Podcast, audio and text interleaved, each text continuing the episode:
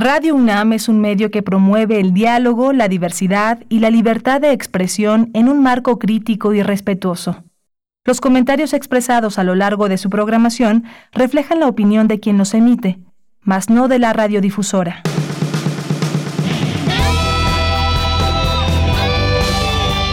Prisma RU.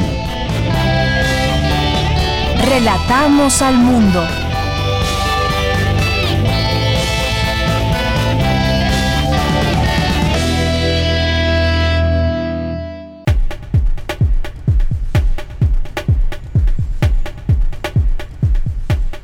Muy buenas tardes.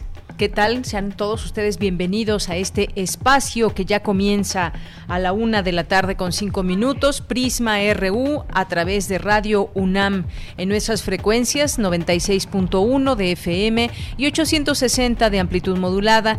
Así también nos escuchan en www.radio.unam.mx. Pues ya estamos en el último día del octavo mes de este año, agosto, a punto de comenzar ya uno nuevo eh, septiembre, el día de mañana, hemos estado a lo largo de todo este tiempo juntos en esta información de la contingencia, en esta información de la pandemia y cómo se ha desarrollado día con día a través de estos espacios, lo cual pues nos, nos honra mucho su, su confianza, su presencia a través de nuestras frecuencias y sobre todo también su acompañamiento con distintos mensajes, preguntas, dudas, que todas ellas caben en este espacio y que vamos poco a poco resolviendo y vamos debatiendo a través de los distintos académicos, investigadores, mucha gente que forma parte de nuestra universidad y que ha estado dispuesta a responder nuestras dudas y preguntas de nosotros, de todos ustedes como sociedad.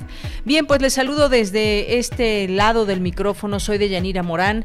A nombre de mis compañeros, les saludo con mucho gusto. También saludo a mis compañeros allá en cabina que están trabajando, a Rodrigo Aguilar en la producción, a Denis Licea en la asistencia de producción, a Socorro Montes en los controles técnicos y como les decía, sobre todo a ustedes que nos hacen compañía todos los días a través de estas frecuencias universitarias. Bien, pues el día de hoy vamos a, vamos a platicar eh, de varios temas. Uno de ellos, uno de ellos es sobre lo que está pasando en las mesas directivas tanto de la Cámara de Diputados como de senadores, em, cómo, cómo se están dando las cosas, cuáles son estos cambios y cómo se han dado, eh, quién quiere pues encabezar una u otra cámara y si ha habido en todo esto la presencia de time elementos democráticos para decir que todo ha sido transparente o no. Y bueno, adelantamos que no por todo lo que se ha vivido en los últimos días. Ahí Fernando, Gerardo eh, Fernández Noroña, que ha estado muy activo eh, tratando de llevar diputados de uno a otro partido y pues bueno, hace también serias declaraciones en torno a que el presidente de México, Andrés Manuel López Obrador, ya decidió que sea un priista el que encabece la Cámara de Diputados. Es así, es uno más de sus dichos luego de todo lo que lo que ha hecho. Vamos a comentarlo aquí en este espacio con Salvador Mora Velázquez, que es maestro en estudios políticos y sociales de la UNAM, académico de la Facultad de Ciencias Políticas y Sociales. Y posteriormente vamos a platicar aquí sobre, pues bueno, ya sabemos que hay que tener un uso cotidiano del cubrebocas, pero realmente sabemos cómo usarlo. ¿Por qué nos encontramos a mucha gente eh, en la calle, en el transporte, con el cubrebocas en el cuello un rato, con el cubrebocas debajo de la nariz? ¿Por qué se dan estas situaciones y, por qué no eh, sabemos muchas veces cómo colocarnos el cubrebocas, qué tipo de cubrebocas utilizar cuando se está todo el día afuera, cuando cuando se está ya en una oficina, cuando se usa el transporte eh, público.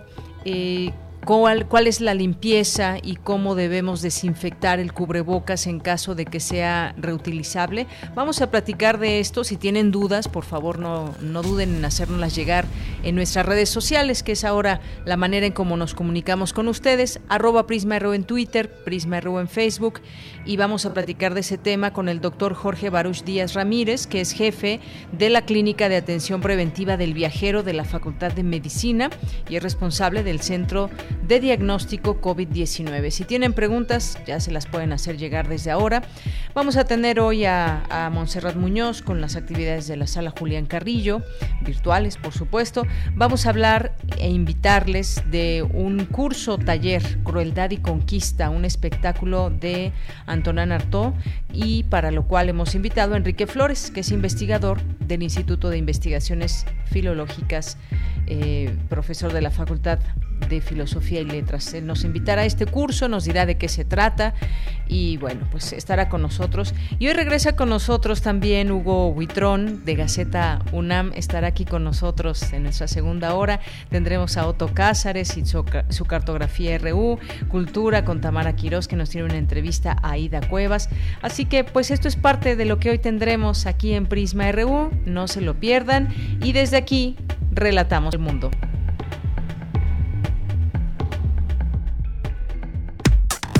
Relatamos al mundo. Relatamos al mundo.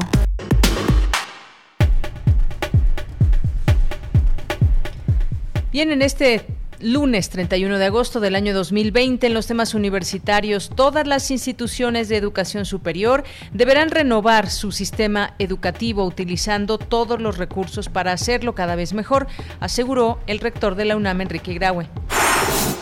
El Instituto Nacional Electoral ha logrado identificar ingresos indebidos de las campañas o en las campañas políticas, pero no directamente del crimen organizado, expresó Lorenzo Córdoba. Los zoológicos de la capital recibirán el 60% de su capacidad ante la nueva normalidad. En temas nacionales, el coordinador de Morena, Mario Delgado, anunció que a las 3 de la tarde iniciará una reunión de la Junta de Coordinación Política para definir la propuesta de integrantes de la mesa directiva de la Cámara de Diputados. Al respecto, y cuestionado sobre los movimientos de legisladores en el Congreso para hacerse de la mesa directiva, el presidente Andrés Manuel López Obrador pidió que no se hagan maniobras para obtener cargos. Luego que Cyber Robotic Solutions, propiedad de León Manuel Bartlett Álvarez, consiguiera un amparo por dos inhabilitaciones y multas por dos millones de pesos, la Secretaría de la Función Pública emitió una tercera sanción contra la empresa. El Instituto Nacional Electoral plantea realizar tres encuestas para elegir al presidente y secretario general de Morena, cuyos nombres se conocerían a más tardar el 23 de septiembre. En los temas internacionales, el gobierno de Rusia anunció eh, que en noviembre y diciembre de este año comenzarán las vacunaciones masivas contra la COVID-19 para grupos de alto riesgo. De acuerdo con cifras de la Universidad John Hopkins, Estados Unidos superó la barrera de los 6 millones de casos del nuevo coronavirus. Prisma RU. Relatamos al mundo. Es la una de la tarde con 12 minutos y actualizamos las cifras de COVID-19 en México.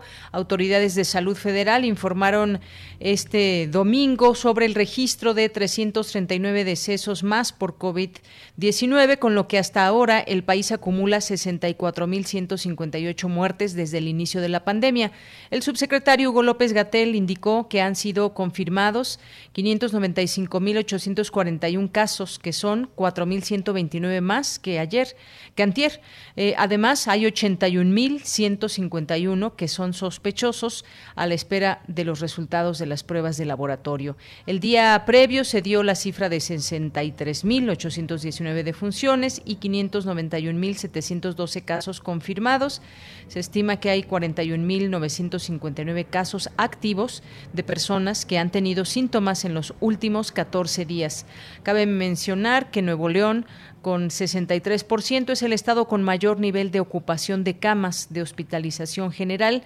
También es líder en el caso de camas con ventilador para pacientes críticos con 56%. También el doctor Hugo López Gatel se refirió al tema del control del tabaco y esto fue lo que dijo.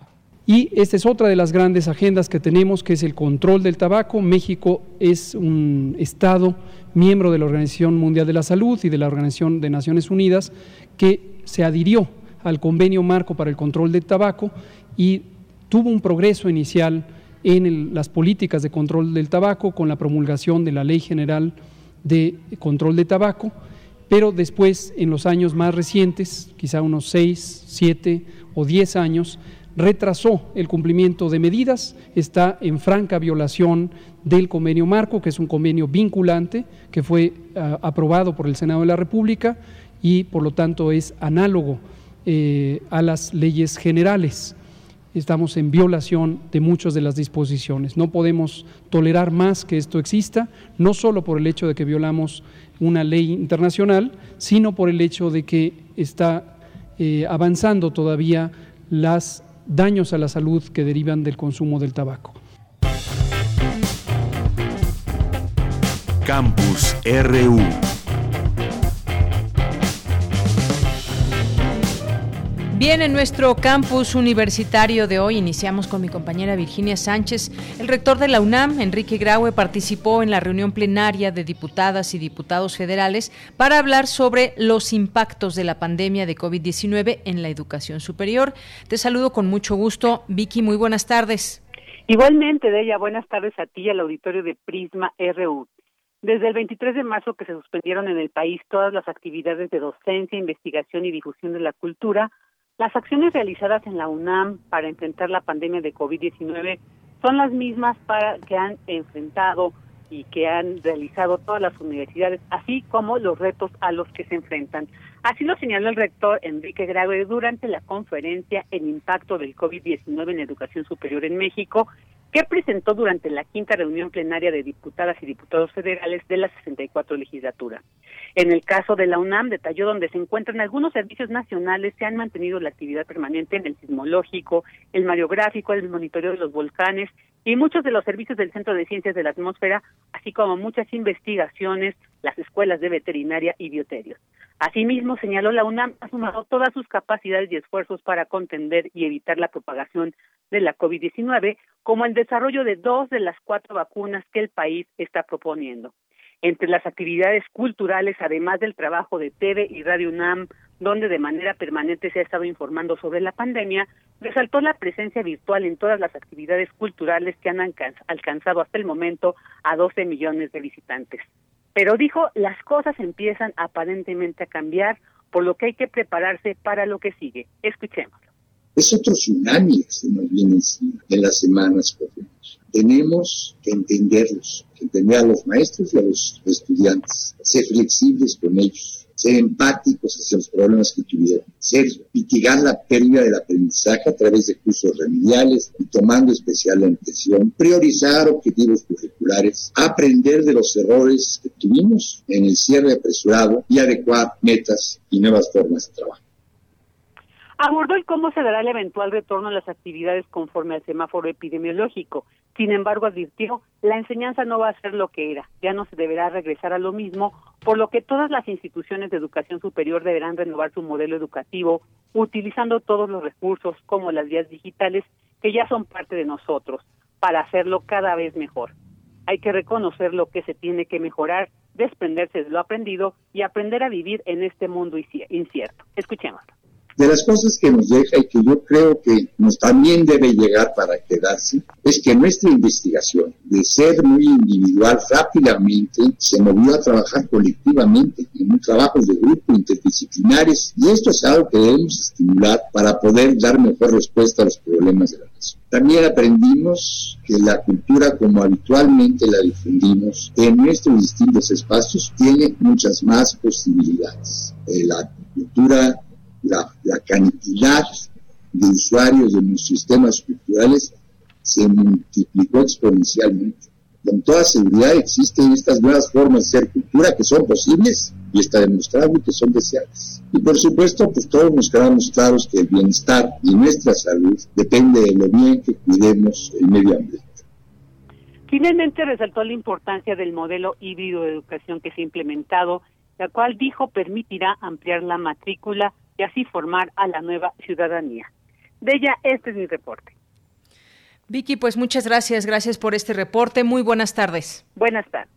Hasta luego. Y luego ahora nos enlazamos con Cindy Pérez Ramírez. Se prevé que los zoológicos de la Ciudad de México abran gradualmente cuando estemos en semáforo amarillo. ¿Qué tal, Cindy? Muy buenas tardes. Deyanira, muy buenas tardes a ti y a todas las personas que están escuchando Prisma RU. Durante la conferencia La nueva normalidad en los zoológicos de la Ciudad de México, organizada por las actividades extracurriculares de la Facultad de Medicina Veterinaria y Zootecnia de la UNAM, Fernando Gualtil, director general de Zoológicos y Conservación de la Fauna Silvestre, explicó que a causa de esta contingencia en los zoológicos de la capital recibirán el 60% de su capacidad y el ingreso será por grupos que podrán dar su recorrido sin detenerse más de 15 minutos en un exhibidor, lo anterior con la finalidad de dar fluidez a los grupos visitantes que vayan ingresando. Vamos a escucharlo. Los zoológicos cuatro y medio, cinco millones de visitantes al año. Eh, son espacios públicos importantes para la Ciudad de México. Todavía no se tiene alguna fecha de apertura. Sin, sin embargo, se está, nos estamos preparando como todas las instituciones de gobierno y en un principio, a, a partir del semáforo amarillo, que es como nos estamos guiando, en algún periodo, no es al principio, pero sí en el transcurso del semáforo amarillo y tenemos ciertas reglas, un recorrido unidireccional para evitar contraflujo de las personas y una permanencia menor de lo que no, estamos acostumbrados. El médico veterinario habló de los casos documentados de animales contagiados por el SARS-CoV-2 y de las especies que podrían resultar afectadas por el nuevo coronavirus. Hay 18 casos en perros, 27 en gatos, documentado, y en animales silvestres, en el zoológico del Bronx, hubo cuatro tigres y tres leones africanos que se contagiaron. Hay especies que aparentemente no son susceptibles, entre ellas el guajolote, ganso, pato, codorniz, gallina, ratón, cuyo, cerdo en computadora, pues eh, aparentemente animales que serían susceptibles, pues obviamente incluye parientes muy cercanos al ser humano, gorila, chimpancé, orangután, pache, llena moteada, se está contagiando entre humanos, entonces los, los animales podrían ser, como lo vimos en el zoológico de Bronx, huéspedes incidentales. De Yanira cabe recordar que una de cada cinco especies de vertebrados se encuentra amenazada o en peligro de extinción. La reproducción ex situ en zoológicos de especies amenazadas ha sido fundamental para la recuperación de una cuarta parte de un total de 68 especies de vertebrados en los que el nivel de amenaza se logró disminuir. Esta es la información. Cindy, muchas gracias. Muy buenas tardes. Muy buenas tardes. Tu opinión es importante, síguenos en nuestras redes sociales, en Facebook como Prisma RU y en Twitter como arroba PrismaRU. Es la una de la tarde con 22 minutos, pues se ha hablado en los últimos días de la ambición desmedida del actual vicecoordinador de la Cámara, de la bancada del Partido del Trabajo en la Cámara de Diputados, que es Gerardo Fernández Noroña, que lo ha llevado a cometer lo que incluso pues legisladores de distintos partidos, digamos afines en el sentido, eh, en, muchos sentidos, que han estado, digamos, trabajando juntos en muchos momentos, lo han acusado de, cometer graves errores políticos. Los últimos han resultado disruptivos, anticlimáticos, contraproducentes para los morenistas, lo cual prácticamente llevó al rompimiento entre ambas bancadas. Y vamos a platicar sobre este tema, lo que, lo que pasa normalmente en las cámaras, que es el cambio cada año, pero pues ahora como en otras ocasiones se ha dado con ciertas características. Y ya tengo la línea telefónica, le agradezco nos tome esta llamada a Salvador Mora Velázquez, que es maestro en estudios políticos y sociales de la UNAM y académico de la Facultad de Ciencias Políticas y Sociales. ¿Qué tal, maestro? Bienvenido, muy buenas tardes. Muy buenas tardes, Deñanida. Pues maestro, quisiera preguntarle sobre, pues, cómo ve la manera en que se están llevando a cabo los cambios en las mesas directivas del Senado. Si quiere, del Senado y de la Cámara de Diputados. Si quiere, comenzamos con la Cámara de Diputados, donde ha habido, pues, algunas claras eh, situaciones. Y eh, yo le preguntaría de qué manera afecta esto la vida democrática de esta Cámara y no solo es, eh, pues, a un partido que puede ser el PT abriéndole la puerta a perfiles como Mauricio Toledo un político acusado en su momento de hacer negocios con gasolineras o sobornos, o bien pues trabajando o reventando en su momento mítines de la actual jefa de gobierno, Claudia Sheinbaum. Esto lo marcó de manera muy clara. El que le abran la puerta al Partido del Trabajo, ¿qué significa y qué significa para la propia Cámara lo que está sucediendo? En primera instancia, Deyanira, habría que ubicar cómo estos legisladores eh, sin partido en algún momento, Serrano, Toledo, por ejemplo, eh, fueron producto de, una lucha dentro de un partido político del cual ellos salen y se convierten en, diputados independientes. Posteriormente encontramos un, un, trabajo legislativo menor en el cual hacen del, un uso del cargo de, de, representación popular un asunto personal. Hay una hay un elemento ahí que habría que ir sondeando desde esta lógica. Es decir, eh, los diputados representan a ciudadanos. Esta representación de ciudadanos este, involucra tener y representar intereses de esta misma ciudadanía o al mismo tiempo son representantes de la nación y por ende eh, hay una independencia de los intereses que representan de los ciudadanos. Este elemento en particular está roto cuando el legislador se lleva su voto y la representación a cualquier este, eh, partido político al cual ellos quieran este, beneficiar en este caso con su voto y con el escaño para que a la larga eh, el partido político en cuestión se vea beneficiado, que es el caso que ha ocurrido con la adhesión de, de diputados a la bancada del PT para que esta bancada que, que al inicio de la legislatura contaba con no más allá de 31 legisladores, hoy pase a tener 46 legisladores, empatando el número al Partido Revolucionario Institucional. Este es el elemento o quid del, del asunto en particular el PT compró legisladores, digamos de alguna manera, entrecomillado, para tener la fuerza en, en la Cámara y a su vez con esa fuerza asumirse como la tercera fuerza política al interior de la Cámara de Diputados, rompiendo con esto un acuerdo de origen en la cual ya desde el inicio de la legislatura se había establecido que el PRI era la tercera fuerza y derivado de el reglamento interno de la Cámara de Diputados, bueno, el PRI se haría o se beneficiaría de ocupar en el tercer año legislativo la tribuna, la mesa directiva. Esto, maestro, ¿qué significa para los partidos el poder tener estos escaños, este eh, poder, eh, el afán, por ejemplo, de llegar a, a, dirigir la mesa directiva? ¿De qué, digamos, eh, ¿De qué los nutre? O sabemos que muchas veces también estos cargos, que son importantes sin duda, que les permiten pues una relación con muchos, eh, con muchos políticos y partidos y en las negociaciones y demás. Pero esto en qué beneficia, digamos, eh, a muchas de las personas que votaron por ellos en su momento como diputados, para senadores y demás, o, o cómo beneficia este cargo, digamos, para un político. En el caso particular de, de la exigencia de Fernández Noroña, habría que ver las críticas que hacen políticos como Romero Hicks, que dice, Noroña quiere el cargo porque la presidencia le implica ser un interlocutor para el proceso de elección intermedia que ocurrirá en 2021. Al mismo tiempo, la discusión del presupuesto, que es muy importante porque se convierte eh, en, un, en, una, en una posibilidad de negociación con mayor protagonismo.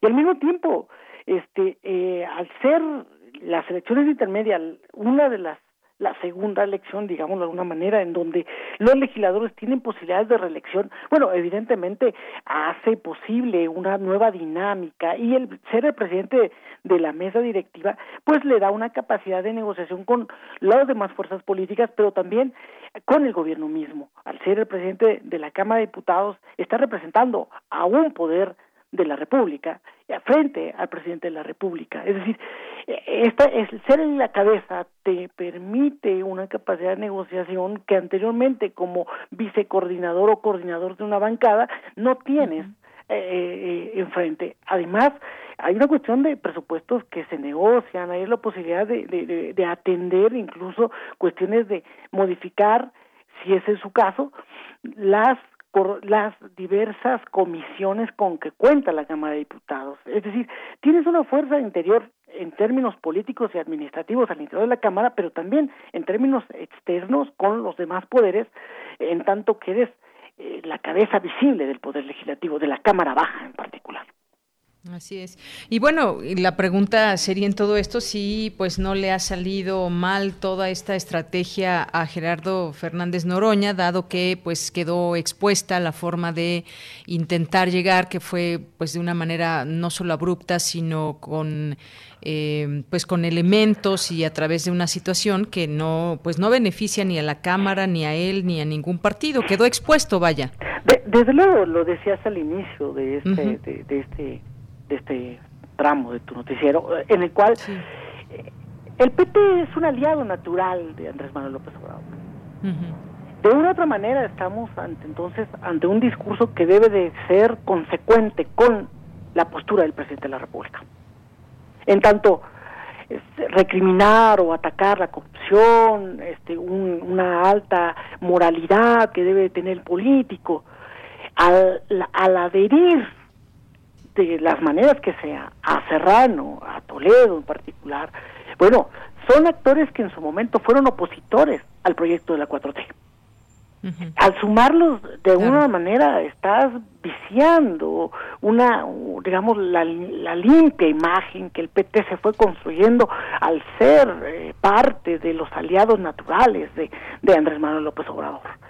Y desde luego ha sido señalado por diputados de Morena como una mala salida que encontró Fernández Noroña para para ganar este o tratar de ganar este la presidencia de la mesa directiva. En ese sentido, me parece que esto le genera rupturas con Morena, en particular con el ala dura de Morena sobre todo, ¿no?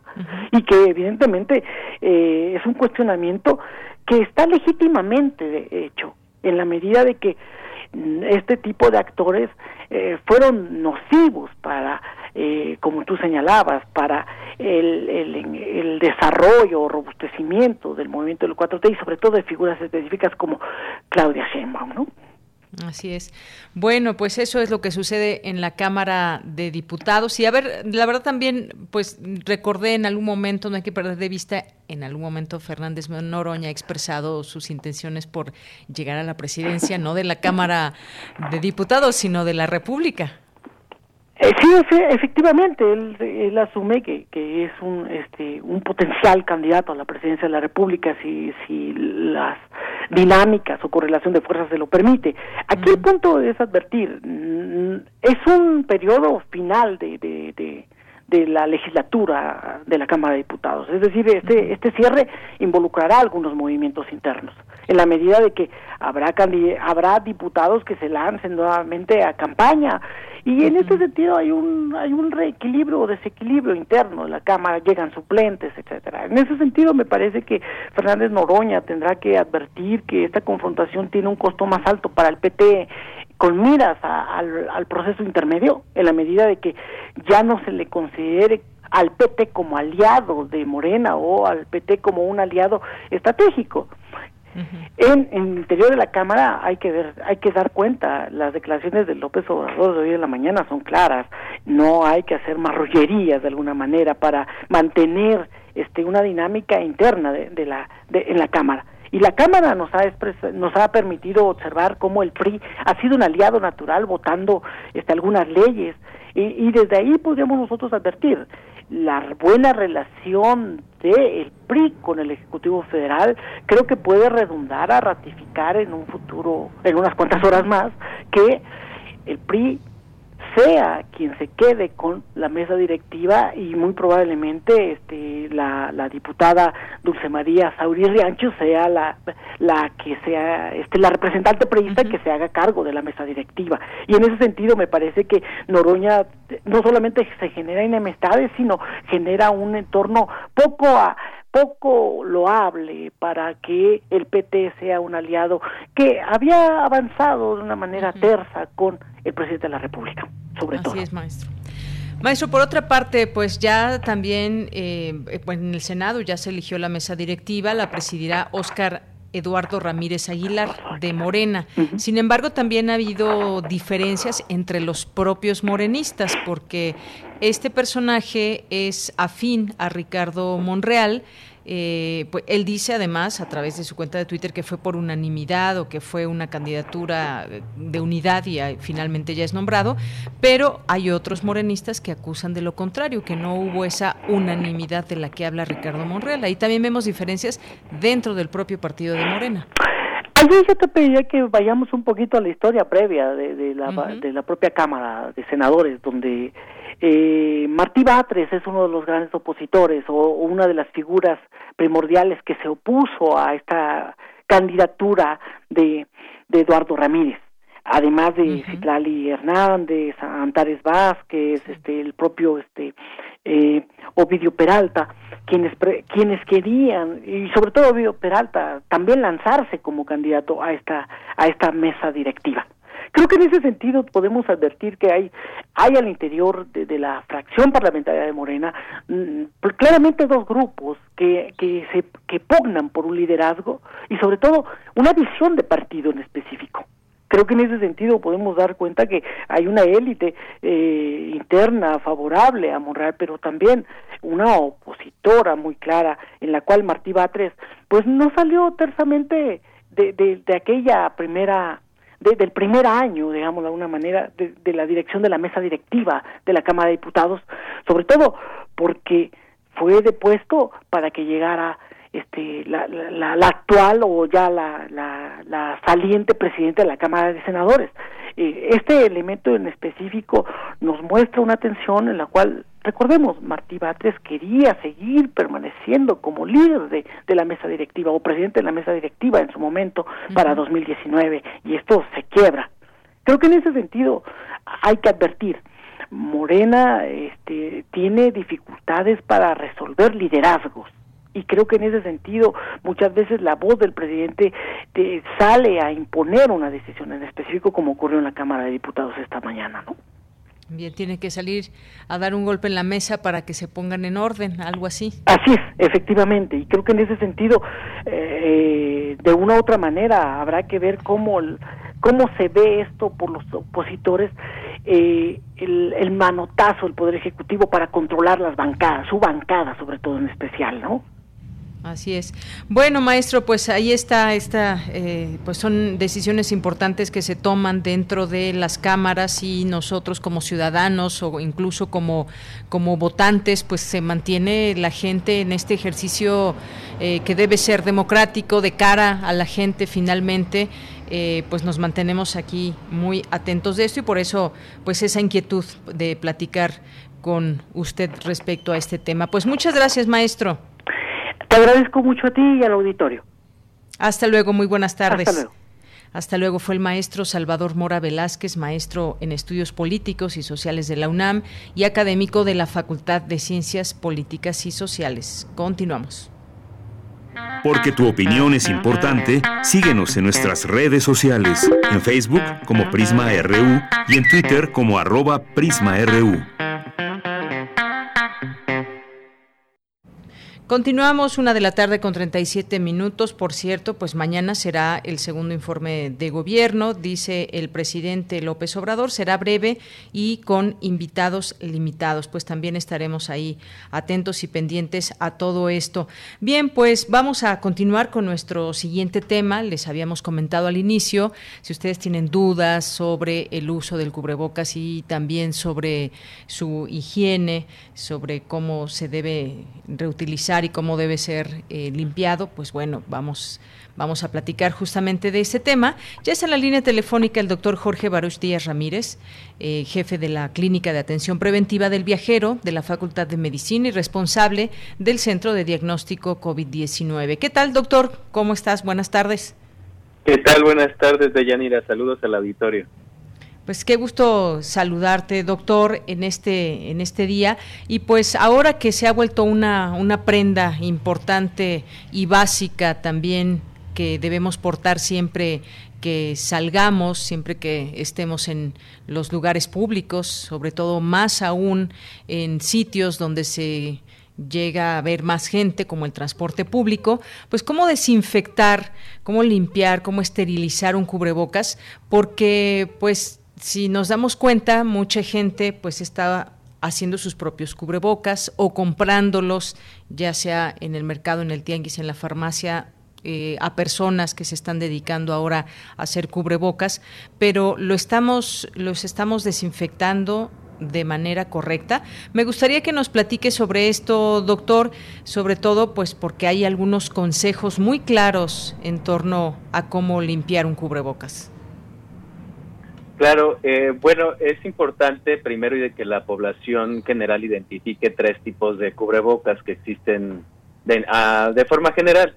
El primero es, son los cubrebocas de alta eficiencia, los que filtran muchas de las partículas que se encuentran suspendidas en el aire y estos son los que se denominan N95 o KN95 o N99 en fin, y estos van dirigidos a personal de la salud que va a estar en constante eh, contacto con áreas eh, o espacios en donde hay personas eh, con una gran carga viral, personas enfermas con un grado de severidad alto de afectación.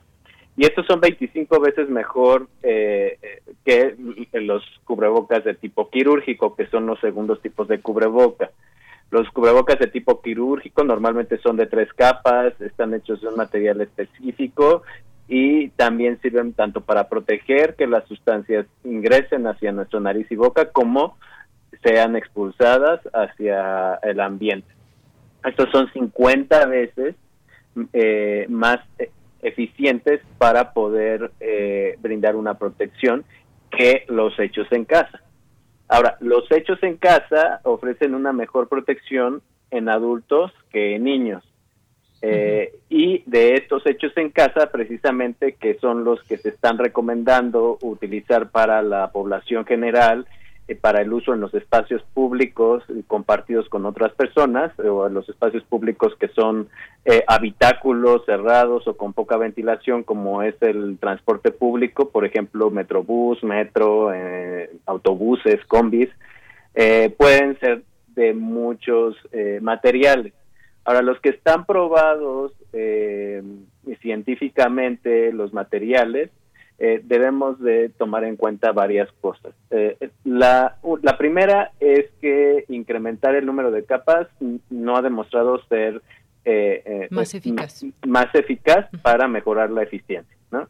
significativamente, pero puede llegar a aumentar la dificultad para respirar. La otra es que hay algunos materiales más efectivos para bloquear la, la penetración de virus y bacterias, dependiendo de su porosidad. Entonces, eh, debemos de tomar en cuenta estos dos mecanismos. Uno es eh, la capacidad que, tiene un material para permanecer con una ventilación adecuada, o sea, que no nos dificulte la respiración. Y por otro lado, la capacidad para bloquear este tipo de partículas virales. De tal manera que si nosotros tomamos eh, en cuenta o el estándar, ¿no? Que sería el cubreboca de tipo médico, quirúrgico, pues en primer lugar, el, uno de los materiales más cercanos o más eficientes para la filtración sería el algodón combinado con material sintético. ¿no? Estas telas de algodón combinadas con material sintético mantienen un 70% eficiencia y una baja caída en, la dificultad respiratoria, ¿no? O sea, que sean, digamos, que no sean tan difíciles de respirar a través de ellos. Y este tipo de materiales se pueden, como tú bien dices, lavar. Como, como tú bien dices, eh, se pueden lavar eh, de manera más eh, fácil a través del el uso de pues detergentes en una a mano, por ejemplo, o se pueden lavar en una lavadora con el resto de la ropa. Ahora, también, por ejemplo, no son tan eficientes aquellos hechos de, por ejemplo, lino de seda o de camiseta 100% algodón. Estos definitivamente se deben de evitar precisamente porque eh, la eficiencia es prácticamente la mitad de un tapabocas de grado médico. Así es. Bueno, pues vamos entendiendo estos tipos, estos tipos de cubrebocas que existen. No tiene caso, doctor, por ejemplo, que utilicemos estos cubrebocas de tipo eh, quirúrgico que deben ser utilizados en los hospitales. De pronto, pues vemos en la calle gente que va al súper con ellos y demás. ¿Sí es o no recomendable? Pues mira, es mucho más recomendable que los usen, que los usen si son si son los a los que tienen acceso a que no los usen, ¿no? Pero sí es importante, eh, digamos que dejar eh, este tipo de cubrebocas al personal sanitario, el acceso al personal, priorizar que el personal sanitario los pueda eh, comprar o pueda tener acceso a ellos de mejor manera que a la población general. Ahora, si vamos a usar un cubreboca de grado médico, tipo quirúrgico, están indicados en ciertas en ciertos lugares, por ejemplo, los viajeros internacionales sobre todo aquellos con destinos hacia Europa y otro tipo de destinos, es obligatorio que usen, que porten un cubreboca de grado médico y que los estén recambiando en, una periodicidad de cuatro a seis horas. Esto implica que los desechen de manera adecuada. Recordemos que los cubrebocas si se desechan en botes de basura que no cuentan con tapa, eh, puede tener eh, el riesgo de que el sol eh, los deseque y las partículas virales que estén en su superficie puedan volar con el pues con el viento. Entonces es muy importante también desecharlos y es que vamos a emplear cubrebocas desechables cada determinado tiempo, normalmente son cuatro a seis horas y en un bote de basura con tapa. Bien, eh, doctor, y en ese sentido, pues bueno, ya nos dice, sí se pueden usar eh, hay que desecharlos también de la mejor manera y, que es pues teniendo cuidado también con todos esos con todos esos desechos pero le diré algo yo creo que la gran mayoría de las personas eh, que están ahora en la calle y que se transportan por cuestiones de, de trabajo, diversas necesidades, están usando los cubrebocas, digamos, los más económicos. Y los más económicos son los que están hechos simplemente de tela y a veces no nos detenemos a pensar qué tipo de tela es. Digo, evidentemente eh, la seda se, se notaría, pero por ejemplo si es de lino, si es de algodón, si es el que nos venden en cualquier lugar, incluso ahora muchos de los puestos ambulantes que encontrábamos afuera del, metro, por ejemplo, que pasa mucha gente, pues muchos de estos puestos ahora venden cubrebocas y la gente pasa y los compra y pues llega a su casa, los lava y los empieza a usar. Estos, digamos, ¿Qué tendríamos, ¿En qué tendríamos que fijarnos para saber si, si son, eh, nos pueden proteger o no? Yo creo que aquí lo que nos tenemos que fijar, básicamente, al ser de uso comunitario, es que nosotros podamos eh, garantizar la calidad de la tele, de, perdón, de la tela. Eh, eh, si uno, si se les está recomendando mejor utilizar telas de algodón combinado con material sintético, bueno, este, podemos seleccionar una tela y mandar a hacer nuestro tapaboca de manera particular en lugar de pues gastar en un cubreboca que no nos garantiza la calidad de la tela. Incluso muchos de los establecimientos como tintorerías y este tipo de establecimientos de lavanderías llegan a prestar sus servicios para poder hacer este tipo de cubrebocas si uno les lleva la tela. Entonces, podemos ocupar este tipo de servicios para poder asegurar la calidad de, la tela y que y poder también estarlo recambiando de manera constante. No no podemos estar reutilizando un cubreboca todos los días. Tenemos, si es eh, de, material eh, casero, pues, de telas este, especiales, pues necesitamos lavarlo por lo menos diariamente después de terminar la jornada.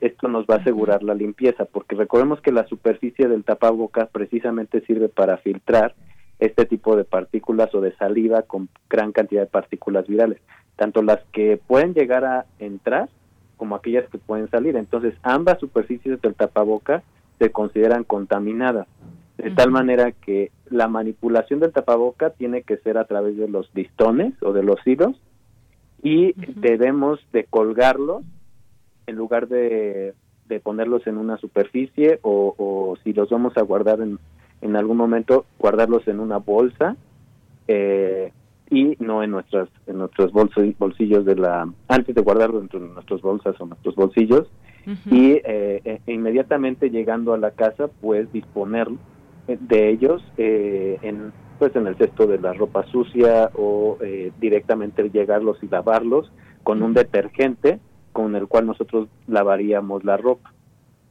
Muy bien, detergente o, jabón de pasta también. Sí, puede ser. Eh, con que sea jabón es más que suficiente para eh, multiplicar las eh, las capas de lípidos, o sea, las que de, las cuales están hechas la, la cubierta de las partículas virales. Entonces, este elemento tensoactivo que crea el jabón precisamente hace estallar a las partículas virales y entonces así nos asegura que eh, pues ya no ya no sean viables para podernos contagiar. Así es. Basta entonces con agua y jabón. Nos dicen por aquí, doctor, dice, ¿son efectivos los cubrebocas hechos con materiales de polipropileno o neopreno, ya que son muy vendidos y recomendados en tiendas en línea? Claro, miren, eh, hasta el momento todavía no existen estudios eh, científicos que puedan avalar eh, su eficacia de este tipo de, telas. recordemos que esto es un, pues una disposición realmente novedosa, sobre todo para partículas como lo es el virus del SARS-CoV-2, que más o menos mide entre 50 y 100 nanómetros. los otros estudios eh, que en donde se evalúa la eficiencia de, las telas se han hecho en partículas que miden 27 nanómetros. Entonces, todavía el material de neopreno, como tú bien mencionas, eh, no ha sido evaluado con este rigor científico. Eh, sin embargo, por ejemplo, el algodón con material sintético, que es un material bastante accesible para, mm, pues, para que prácticamente todos tenemos una tela de, algodón con poliéster o con otro material sintético, este sí ha, sí ha sido evaluado y ha demostrado ser eficiente de alguna manera superior a otro tipo de mm, telas de 100% algodón, seda, fundas de almohada incluso, o bufandas, ¿no? Que son de menor eficiencia. Entonces yo recomendaría que eh, nos apeguemos a lo que normalmente todavía ya tiene cierto grado de, de pues, investigación científica que lo respalde. El neopreno, pues no sabemos, o sea, como puede funcionar menor a, a un tapabocar quirúrgico, pero todavía no sabemos el grado de eficiencia que pudiera llegar a proporcionar. Muy bien, pues gracias a eh, Dani Leo que nos escribió y nos hizo esta pregunta. También nos pregunta Andrés Mar, dice, ¿qué telas son las ideales para hacer los cubrebocas? Y otra pregunta, ¿basta con solo detergente o se tiene que hacer uso de cloro? Y aquí yo le agregaría, doctor, eh, hay personas que también nos han preguntado si con alcohol se pueden desinfectar. Me parece que la respuesta es no, pero me gustaría que usted nos aclare. No, no, no, eh, con jabón es suficiente, agua y jabón Recordemos que esto solamente aplica para las telas, ¿no? Los materiales de tipo tela. Eh, si son cubrebocas desechables, pues no los podemos lavar definitivamente, ni rociarles nada. Y, lo que son los azulitos que venden en las eh, farmacias, por ejemplo. Exacto, los tricapas. Eso ya no se lavan. Tres capas este, selladas con termosellado de, de, color azul, con pliegues, esos son los de tipo médico. Esos ya no se lavan, esos se tienen que desechar por jornada eh, y eh, no, eh, recordemos que ningún tapabocas se le puede rociar nada, porque pues no es este un medio efectivo para, para poder disminuir la concentración de partículas virales que pueda llegar.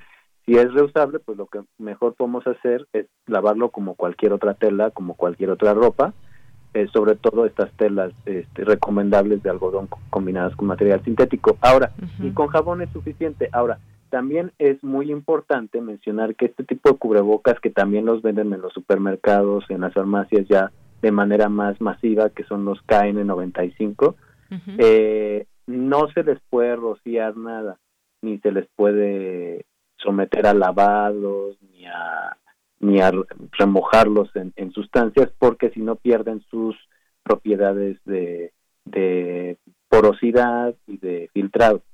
Eh, entonces, este tipo de cubrebocas también se deben de desechar después de que normalmente, eh, evidentemente, se ve, se nota que están este, ya desgastados.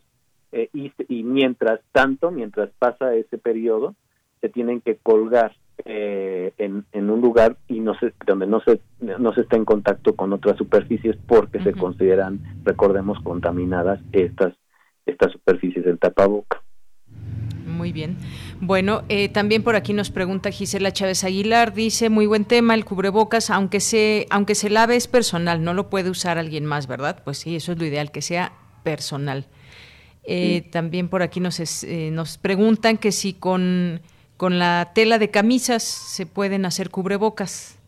Ah, pues sí, sí se puede hacer con algo. Eh, recordemos que lo más recomendable eh, puede llegar a ser una funda de almohada antibacteriana, eso es muy recomendable, con esta propiedad antibacteriana que aumenta su eficiencia y, eh, este, digamos que permanece una caída de presión óptima, esto quiere decir no dificulta una respiración a través de esta de este material, pero lo mejor es algodón con material sintético. Pero recordemos que hay dos tipos de telas, las de algodón 100%, que esas no son recomendables para nada, para este tipo de accesorios, y las de algodón combinadas con material sintético. ¿Y esto porque Uno, porque la eficiencia de filtración es muy baja, es de alrededor del 51% una camiseta 100% algodón comparada con un algodón con material sintético que es como del 70%. Y este, la otra es porque eh, las, eh, los materiales 100% algodón es difícil que evaporen eh, de manera rápida pues la saliva, ¿no? El agua. Entonces, y en contraste de, un, de una tela combinada con material sintético en donde el, el porcentaje de evaporación es muy rápido.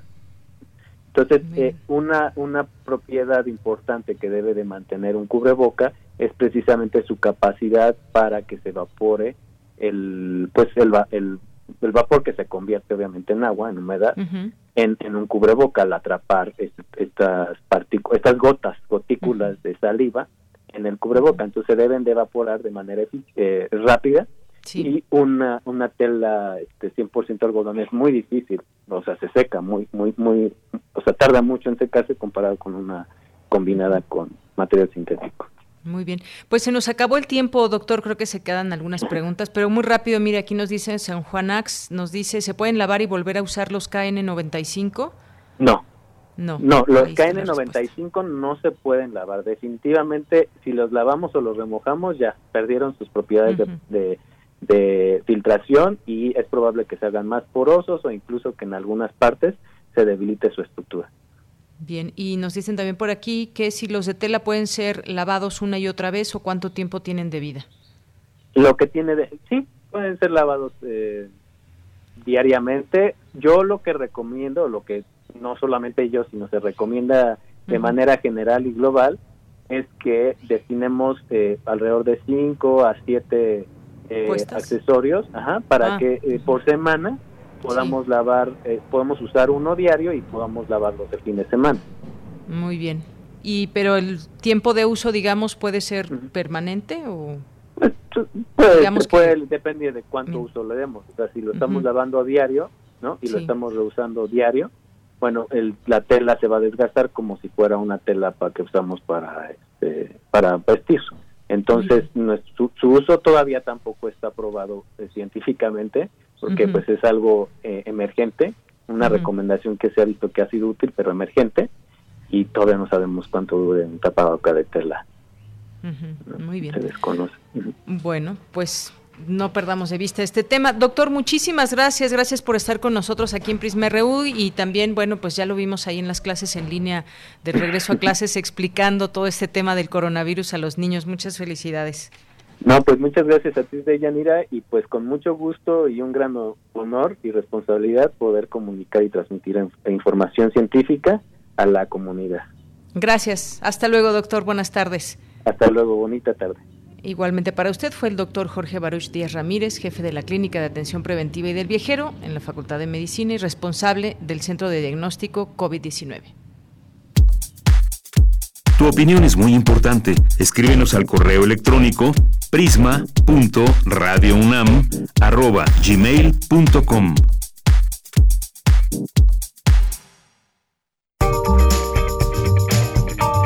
Sala Julián Carrillo presenta Montserrat Muñoz, me da mucho gusto saludarte, no te quito más tiempo, adelante. Hola, no, como creen, el tiempo es compartido y qué mejor que estar en el presente con todos ustedes. De Yanira, equipo de Prisma RU, por supuesto, todos nuestros radioescuchas, cibernautas y ex asistentes cuando se podía, ¿verdad? Algún día se volverá también a poder en la sala Julián Carrillo. Extensión Cultural tiene una cartelera de actividades que poco a poco ya regresan a esta nueva amorosidad y les prometemos que si siguen el Facebook Sala Julián Carrillo encontrarán de viva fuente las mejores opciones y pronto tendremos teatro, danza, cineclub y por supuesto las mejores retransmisiones de intersecciones. Además de eso, nuestra área está muy activa con los cursos de oratoria y de locución. Tenemos ya una noticia que les compartía la semana pasada, que es que todavía hay inscripciones para el taller Voz tu Voz.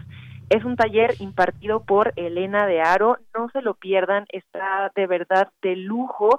Es sobre la colocación de la voz, sobre la impostación de los sonidos que producimos para la lectura e interpretación de textos dramáticos, por ejemplo cuentos para niños, guiones radiofónicos, textos literarios, poemas. Si ustedes quieren aprender más sobre la oratoria y sobre cómo tener estas herramientas para la correcta y debida ejecución de corazón de los textos literarios, les voy a dar el teléfono. Así que corran por algo para anotar porque también encontrarán esta publicidad en el Facebook, pero nada mejor que pedir informes directo.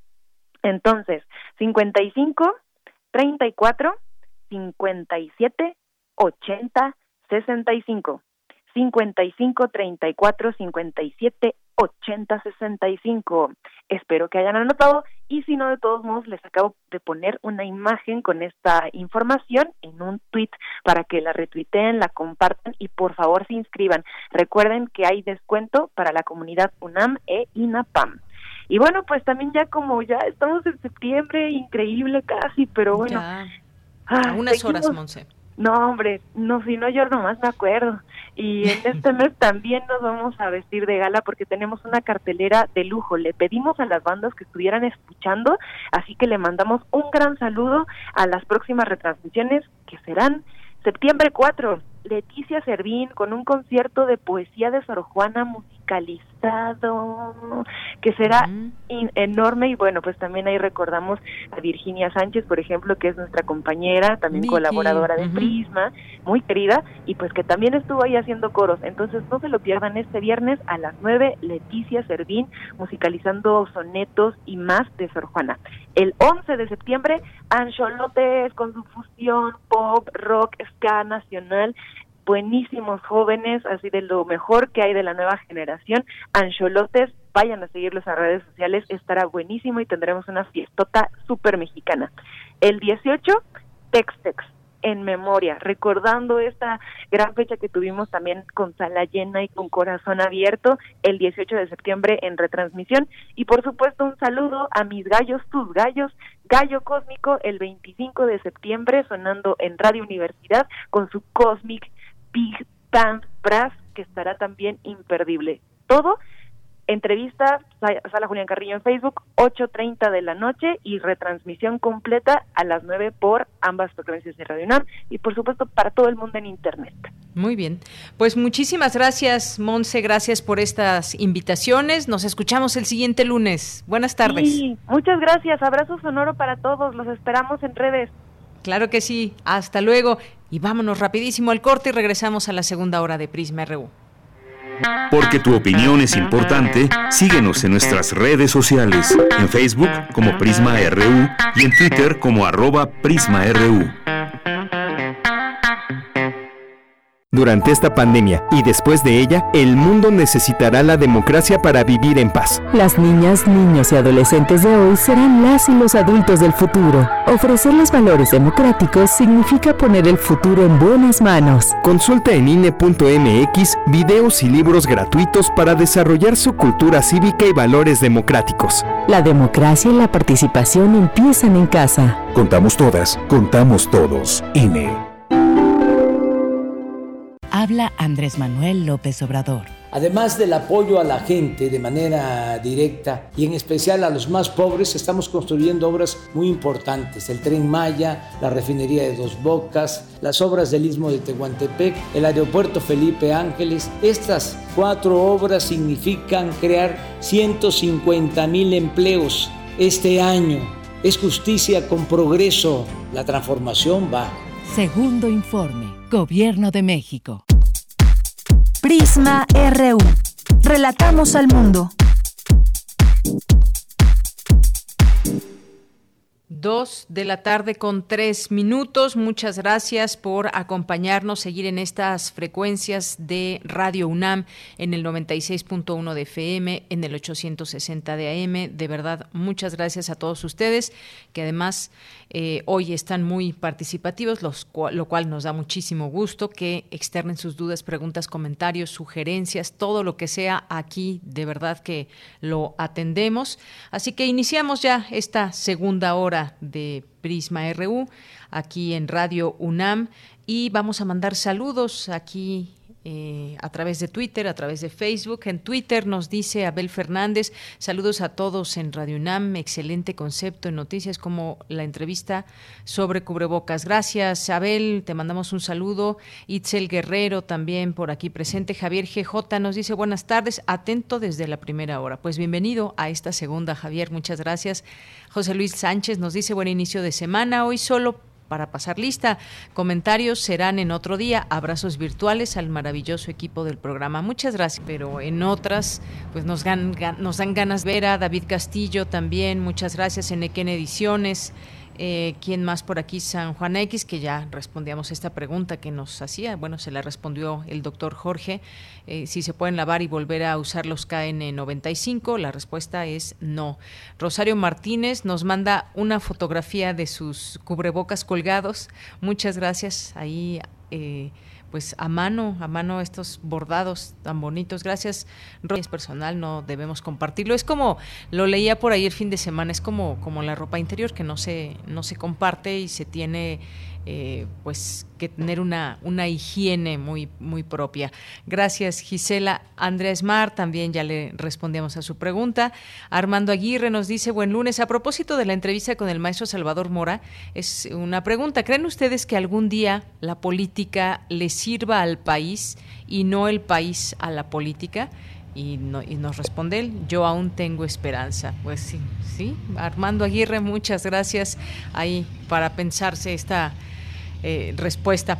Mario Navarrete Real nos manda aquí también una caja de los de los cubrebocas que él utiliza y son de estos que se adquieren en la farmacia y que vienen instrucciones para su uso y que viene pues un buen bonche de, de cubrebocas de estos azulitos que se amarran eh, ese resorte que se tiene. Y es que, pues bueno, ahora salieron no solamente de colores, distintas telas, distintos diseños, eh, dibujos y demás, hay unos maravillosamente eh, hermosos, bonitos, pero no hay que preguntarnos tanto si se ven bonitos o no, sino si protegen o no. Y bueno, ya con esta plática con el doctor Jorge Baruch creo que respondió también varias de, las dudas que se tienen. Danieleo 30 también, muchas gracias por su comentario. Marisur, Eduardo Mendoza también, que nos dice aquí parando oreja. Muchas gracias, Eduardo, te mandamos un saludo. César Soto nos dice, reporte de la Viquina Azul, necesidad básica, adecuar programas de estudio para impartir docencia en línea a distancia con metodología y enseñanza autodidacta estructurada ante la emergencia sanitaria en curso. Gracias, César. Edgar Chávez García nos manda aquí varios, varios tweets eh, larguitos. Dice el Congreso, especialmente la Cámara de Diputados, siempre ha estado llena de farsantes e hipócritas. Buena parte de las prácticas corruptas que nos tienen hartos a todos ocurren ahí y mientras no se intervenga en ellas, el resto de las instituciones no se transformarán. También nos dice, habría sido pedirle peras al olmo, esperar que Morena y el PT acabaran con los chapulinazos. Así fue que varios de ellos llegaron al gobierno. No es de extrañar que eh, Noroña haga estas cosas, ni mucho menos la hipocresía de quienes lo critican extraña que la gente se extrañe. También nos dice, además nada de esto estaría pasando si no fuera por Muñoz Ledo. Ese sí un falsario profesional, echó abajo las reformas por las que Morena eh, presidiría el Congreso toda la legislatura. En todo el mundo ocurre así. Podrán criticar eh, criticarlo, pero tiene razón en eso. Muchas gracias, Edgar, por tus comentarios. Muchas gracias. Gracias también a Bárbara Sanz, que nos está escribiendo aquí también en Twitter. Y por aquí nos Alex Cardiel, también muchos saludos. Josefina Mondragón, José Ramón Ramírez. Buenas tardes, nos dice muy buen inicio de semana, saludos cordiales y a todo el equipo de colaboradores de Prisma RU, José Ramón, como siempre muchos saludos hasta Oaxaca, Mónica Rivera también, muchas gracias, eh, a nuestro querido Juan Stack, a Guerrero, a Raquel Martínez, otro nos va a hablar en un momento más. La iglesia y la plaza de la Santa Vera Cruz, Plaza Llaga. En un momento más lo escucharemos. Tenemos por aquí también un par de mensajes a través de Facebook. A ver, eh, aquí están. Son de Enrique Villanueva y nos dice las generaciones actuales conocen a Sauri. Eh, sabrán estas generaciones actuales que se trata de qué se trata estos dimes y diretes de los partidos y sus representantes de la ciudadanía que llevan años de beneficio personal a, toda, a toda vista. Gracias, Enrique, por los comentarios. Y bueno, pues es momento ahora de irnos a la información. Síganos escribiendo en arroba PrismaRU en Twitter, PrismaRU en Facebook. Pero ahora nos vamos con esta información de mi compañera Dulce García, que pues bueno, nos va a hablar de lo siguiente. Analizan especialistas del Instituto de Investigaciones Jurídicas avances y pendientes en materia de sentencias internacionales. ¿Qué tal, Dulce? Buenas tardes. Así es, Bellanera. Muy buenas tardes a ti al auditorio de Prisma RU. En lugares eh, de México, como lo es el estado de Guerrero, existe una alta presencia militar con el objetivo de reprimir actividades ilegales como la delincuencia organizada pero esta presencia militar tan fuerte llega a contrastar con el importante porcentaje de población perteneciente a comunidades indígenas, quienes conservan sus tradiciones e identidad cultural y residen muchas veces en municipios de gran marginación y pobreza. En ese contexto de Yanira, hace ya más de 10 años, Valentina Rosendo Cantú, mujer indígena perteneciente a la comunidad Mepa, sufrió tortura y violaciones sexuales por parte de dos militares de un grupo de ocho, cuando ella se disponía a bañarse en un arroyo cercano a su domicilio. Tanto Valentina Rosendo Cantú como su esposo presentaron una serie de recursos con el fin de denunciar estos hechos y solicitar que se realizaran las investigaciones necesarias para identificar y sancionar a los responsables. La investigación fue remitida a la jurisdicción penal militar, la cual decidió archivar el caso ante lo cual terminó este caso por llegar a la Corte Interamericana de los Derechos Humanos, como ha sucedido con otros casos aquí en México de Yanira. Para la jurista Gabriela Pacheco, dar seguimiento a este tipo de casos y recordarlos puede beneficiar a otros similares, por ejemplo, en la credibilidad de la declaración de las víctimas como prueba fundamental del hecho de la violación sexual. Vamos a escuchar. Hay una sentencia condenatoria de dos militares que pues desafortunadamente hoy no está en firme, pero retoma varios de estos criterios de la Corte Interamericana para darle preponderancia a la declaración de la víctima y también para analizar cómo las declaraciones de las víctimas de, de violación sexual pueden verse afectadas por la problemática inherente a la interpretación o la traducción del lenguaje. Y entonces lo que a veces los defensores del imputado califican como una inconsistencia de la víctima o tratan de desvirtuar el valor probatorio, el Tribunal Penal que realizó la condena en el caso de la señora Rosendo Cantú a los militares responsables de su violación, tuvo en cuenta estos parámetros desarrollados por la Corte Interamericana. Entonces eso fue un impacto bien importante y, reconocer que lo que es la, la finalización de, de, esta impunidad en materia de, de violación sexual es muy importante para garantizar los derechos de todas las demás mujeres que estén eh, peligrando también o que hayan sido víctimas de violación sexual. Deyanira Gabriela Pacheco añadió que otro fuerte impacto que han tenido casos como este es cumplir con las garantías de no repetición. Y es que en el caso de violación y tortura a la señora Rosenda Cantú, eh, el Estado mexicano ha tenido una gran responsabilidad internacional, sobre todo por la falta de la debida diligencia en la investigación y sanción de los responsables de estos hechos. De ahí que Vanessa Coria, coordinadora jurídica del programa para Centroamérica y México del Centro para la Justicia y el Derecho Internacional, señalara que la voz de las mujeres indígenas que se han manifestado contra las violaciones ayuda a que sus comunidades no atraviesen nuevamente por esa violencia, además de, de que realza la importancia del respeto a sus culturas y sus tradiciones. Escuchemos. Con sus resistencias y con esta sentencia dieron una lección de dignidad y de dominio de su propia existencia. En un México que se distingue por su racismo, machismo, clasismo y extractivismo, que a una mujer indígena levante su voz y con ella la de su pueblo y demande al ejército y con él al Estado y sus demás instituciones, develando las atrocidades cometidas en contra de ellas, resulta sumamente transgresor, para que otras mujeres no vivan lo mismo y por eso el impacto es tan amplio que aún no alcanzamos a medirlo todo. Deyanira, las expertas brindaron este análisis durante el seminario a 10 años de las sentencias Fernández, Ortega y otros y Rosendo Cantú contra, contra México, avances y pendientes, organizado por el Instituto de Investigaciones Jurídicas de la UNAM. Ahí además advirtieron que entre las prácticas persistentes de discriminación racial y de género en el sistema de justicia de México están las violaciones al debido proceso, la falta de una defensa adecuada, la emisión de sentencias basadas en estereotipos o estigmas sobre las mujeres indígenas. Agregaron que el contexto de opacidad judicial que prevalece en el país y el hecho de que las y los jueces no publiquen todas estas sentencias obstaculiza identificar y erradicar la discriminación racial en la impartición de justicia en este país. Es la información de Yanira. Gracias, Dulce. Muy buenas tardes. Gracias a ti. Buenas tardes. Hasta luego. Y luego nos vamos ahora con Cristina Godínez. El INE ha logrado identificar ingresos indebidos en las campañas, expresó el consejero presidente Lorenzo Córdoba. Vamos contigo, Cristina. Buenas tardes, Deyanira. Un saludo para ti, para el auditorio de Prisma RU. Al participar en el seminario sobre violencia y paz de El Colegio de México, el consejero presidente del INE, Lorenzo Córdoba, dijo que el financiamiento con dinero en efectivo en las campañas políticas y la postulación de candidatos por parte del crimen organizado para el próximo proceso electoral son parte de las preocupaciones del instituto y señaló que a seis años de que el INE asumió nuevas tareas de fiscalización, no han identificado ningún caso de financiamiento directo del crimen organizado en las campañas políticas.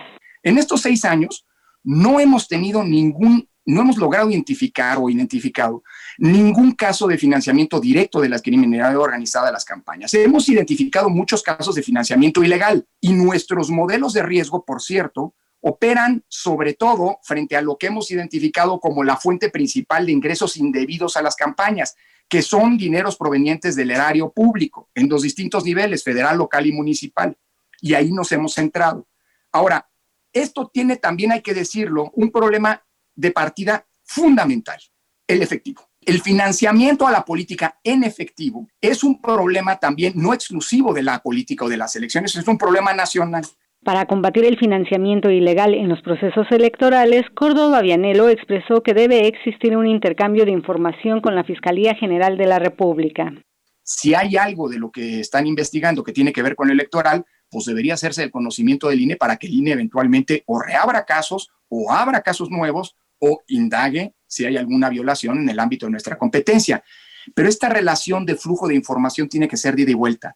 Si algo no ha logrado hacer este país es construir un auténtico sistema nacional anticorrupción en donde todas las piezas del engranaje de la auditoría, nosotros en lo electoral, otros en el tema del lavado de dinero y demás, intercambiamos de manera muy fluida efectivamente la información. Por último, Lorenzo Córdoba reconoce que el problema del crimen organizado afecta a la dimensión electoral, pero consideró que no es responsabilidad directa de las autoridades electorales porque ellas no son instancias ministeriales. Dianira, este es el reporte. Buenas tardes. Gracias, Cristina Godínez. Muy buenas tardes. Nos vamos ahora a las breves internacionales con Ruth Salazar. Internacional RU. Este lunes se registran más de 25 millones de casos del nuevo coronavirus en todo el mundo y casi 843 mil muertes, una gran parte en Estados Unidos y Brasil, donde el virus SARS-CoV-2 ha cobrado la vida de 120 mil personas. Con una población de 1.400 millones de habitantes, India es el país con la carga de casos de COVID-19 de más rápido crecimiento a nivel global, con cinco días consecutivos con más de 75 mil nuevos contagios. Las escuelas de Auckland, la ciudad más grande de Nueva Zelanda, reabrieron este lunes gracias a una flexibilización del confinamiento ordenada por la primera ministra Jacinda Arden, quien se mostró confiada en que el país pueda controlar una segunda ola de contagios de coronavirus. El presidente de Estados Unidos, Donald Trump, y su rival demócrata en la carrera por la Casa Blanca, Joe Biden, se acusaron mutuamente de atizar la violencia en su país, tras nuevos enfrentamientos durante manifestaciones antirracistas y la muerte de un hombre este fin de semana en Portland. Miles de manifestantes salieron ayer domingo a las calles de Minsk, la capital de Bielorrusia, para protestar por tercer fin de semana consecutivo contra la reelección del presidente Alexander Lukashenko, pese al imponente despliegue de las fuerzas del orden que realizaron decenas de detenciones.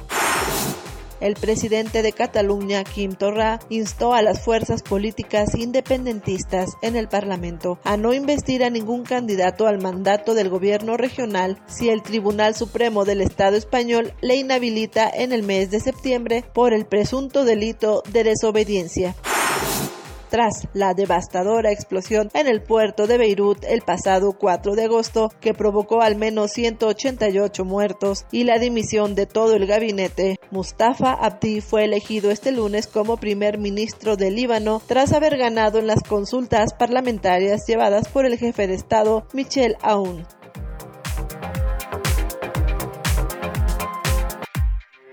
Porque tu opinión es importante, síguenos en nuestras redes sociales, en Facebook como Prisma RU y en Twitter como arroba PrismaRU.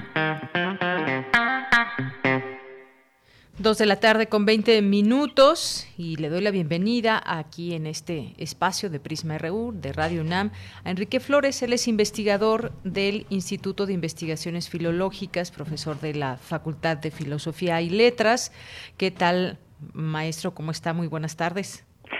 Buenas tardes, Deyanira. Eh, Qué gusto estar en, su programa y, con su público. Muchas gracias por el espacio. Pues a nosotros también nos da muchísimo gusto tenerlo aquí y que nos invite a un curso taller Crueldad y Conquista. Platíquenos, por favor, maestro. Sí, mira.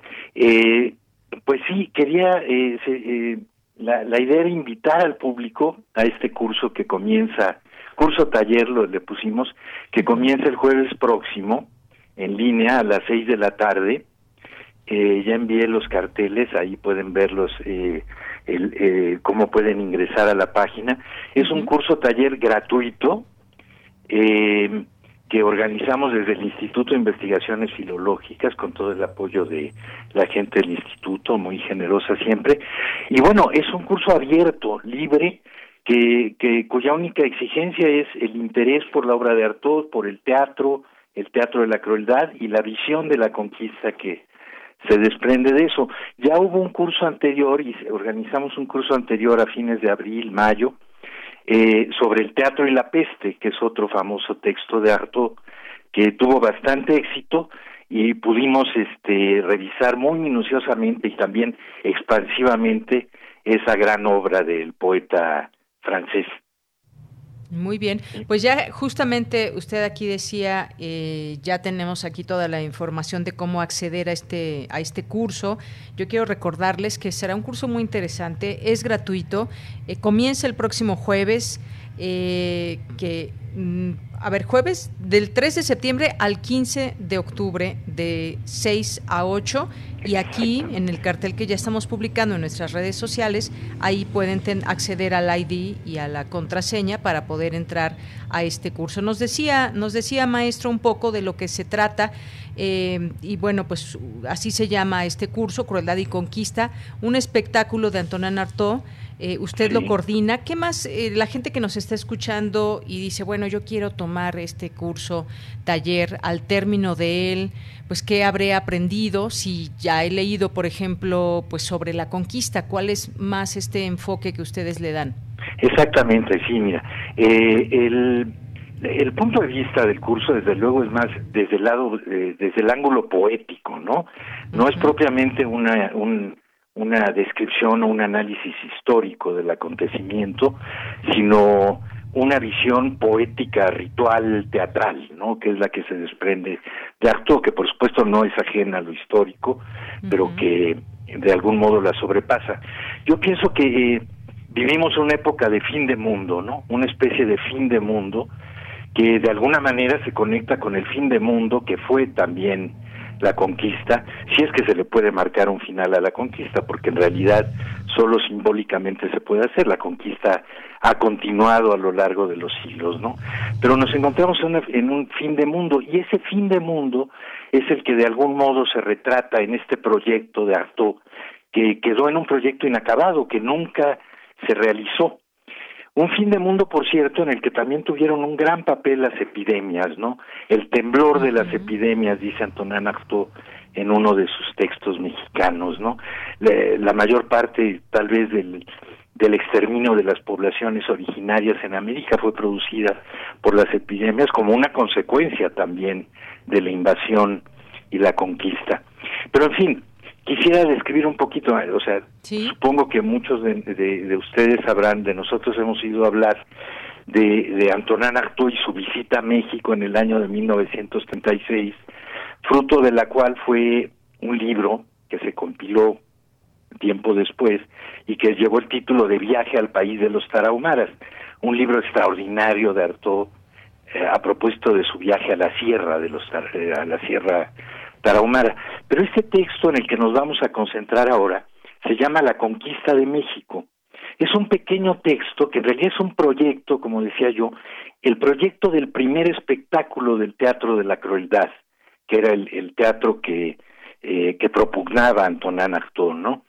Entonces, eh, tiene un gran lugar, es muy curioso que él haya elegido, antes de venir a México, este tema como el mejor tema para, el, para ese primer espectáculo del Teatro de la Crueldad. Eh, yo traduje hace unos años ese texto y creo que aunque es muy breve, abre muchas perspectivas y visiones, que es las que se trata de revisar aquí, ¿no? A partir del principio de la crueldad, ¿no? Que es un principio teatral artodiano, que no se reduce simplemente a la violencia o a la sangre, es más complejo, de eso hablaremos en el curso, pero que de alguna manera sí lo, lo, lo incluye, incluye esa dimensión, ¿no? Entonces lo que haremos en el curso es revisar los diferentes actos de ese proyecto, presagios, confesión, convulsiones y abdicación, y después continuaremos revisando un poco comparándolo con algunas crónicas españolas de la conquista, como la de Bernal del Castillo, que es una gran obra poética además, o como la brevísima relación de la destrucción de las Indias, que es una obra maestra de la crueldad de Bartolomé de las Casas, pero también después veremos algunas obras que ya en el siglo, mucho después de Antonán Artaud, se realizaron con este argumento particularmente una ópera del compositor alemán Wolfgang Rihm y un video, una video instalación del videasta Javier Telles, que tienen por tema, partieron de ese argumento para recrearlo, ¿no? Para terminar con una revisión de una serie pictórica de José Clemente Orozco, muy conectada, a mi juicio, con la obra espiritualmente, diría yo, con la obra de Artaud que se llama Los Teules. Entonces, ese sería más, más o menos el contenido de las siete sesiones de que estará compuesto el curso.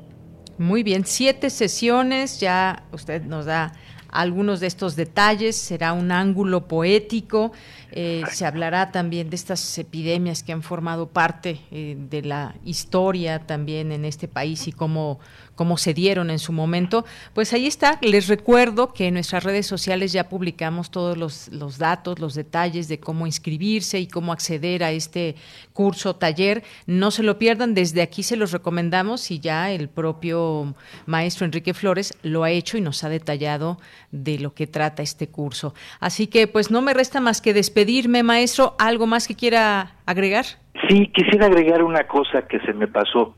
O sea, la, eh, se trata de, de ver esa de, de tratar de acercarnos una aproximación a esa visión de la conquista, pero también interesa mucho ver el ángulo, la visión, digamos, originaria, indígena, azteca en el caso de Tenochtitlan de la conquista, para lo que veremos algo de las crónicas de indígenas, pero también las poéticas rituales propias de, originarias, las etnopoéticas, la cultura solar que Artaud creyó encontrar en, en México y venía a buscar en la Sierra Tarahumara, así la llamaba él. Y bueno, finalmente que el curso, más que una transmisión de conocimientos, yo creo que por eso le titulamos curso taller. Eh, se trata de, de producir una experiencia, de hacer en el curso del curso una investigación, de convertirlo como en un trabajo de experimentación creativa incluso, ¿no? Esa es la idea que tenemos y a la que invitamos este a todos los que quieran asistir, ¿eh? estudiantes, profesores, este, aficionados, todos por igual. Pues bueno, ahí queda hecha la invitación, la cual agradecemos, maestro. Muchas gracias también por estar en este espacio para hacer la invitación mucho más directa. Muchas gracias y ojalá que mucha gente se pueda tomar y, y empaparse de este, de este curso taller. No, bueno, muchas gracias y es un placer y un, un, este, un privilegio estar en este programa. ¿eh? Gracias a su público también. Claro que sí, maestro. Hasta luego. Muy buenas hasta tardes. Luego. Fue el maestro Enrique Flores, investigador del Instituto de Investigaciones Filológicas de la UNAM, IIFL-UNAM es su Twitter, por si quieren seguir al instituto. Y bueno, él es profesor de la Facultad de Filosofía y Letras opinión es importante, síguenos en nuestras redes sociales, en Facebook como Prisma RU y en Twitter como arroba PrismaRU. Tu opinión es muy importante. Escríbenos al correo electrónico prisma.radiounam@gmail.com.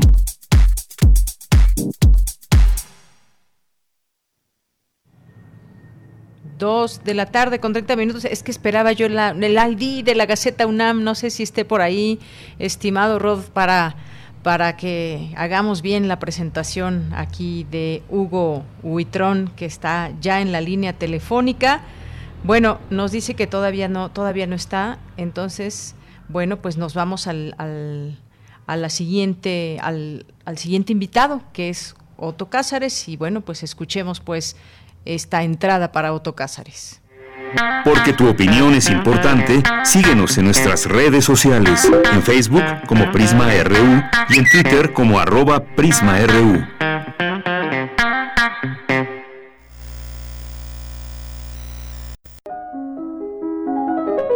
Cartografía RU con Otto Cázares.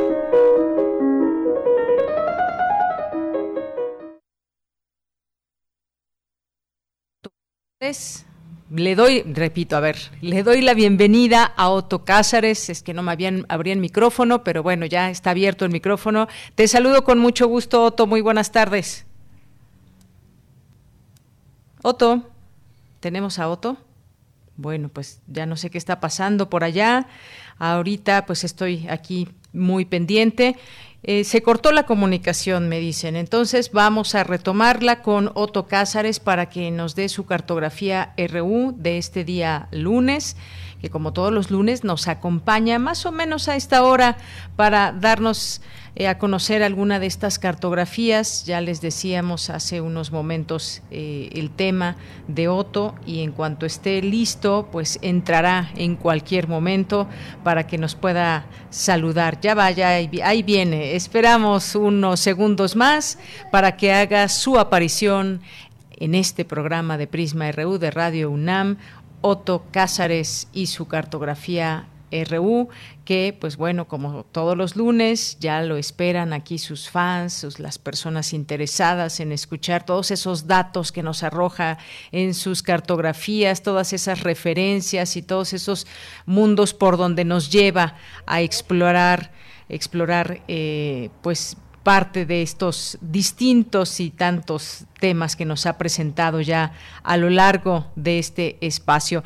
¿Cómo estás, Otto Cáceres, muy buenas tardes. Hola, querida, ¿cómo estás? Estoy contento de escucharte, desde luego. Eh, te mando un abrazo, mando un abrazo a el equipo de producción y a quienes nos escuchan en casa. Y bueno, pues quiero reflexionar con ustedes acerca de algunos acontecimientos recientes. Eh, ustedes saben que ya no hay tal cosa como los domingos tranquilos. Eh, todos los días de la semana se han ido convirtiendo en una especie de mar en tensa calma. Y ayer, en Tranquilo Domingo, nos arrojó dos noticias vinculadas.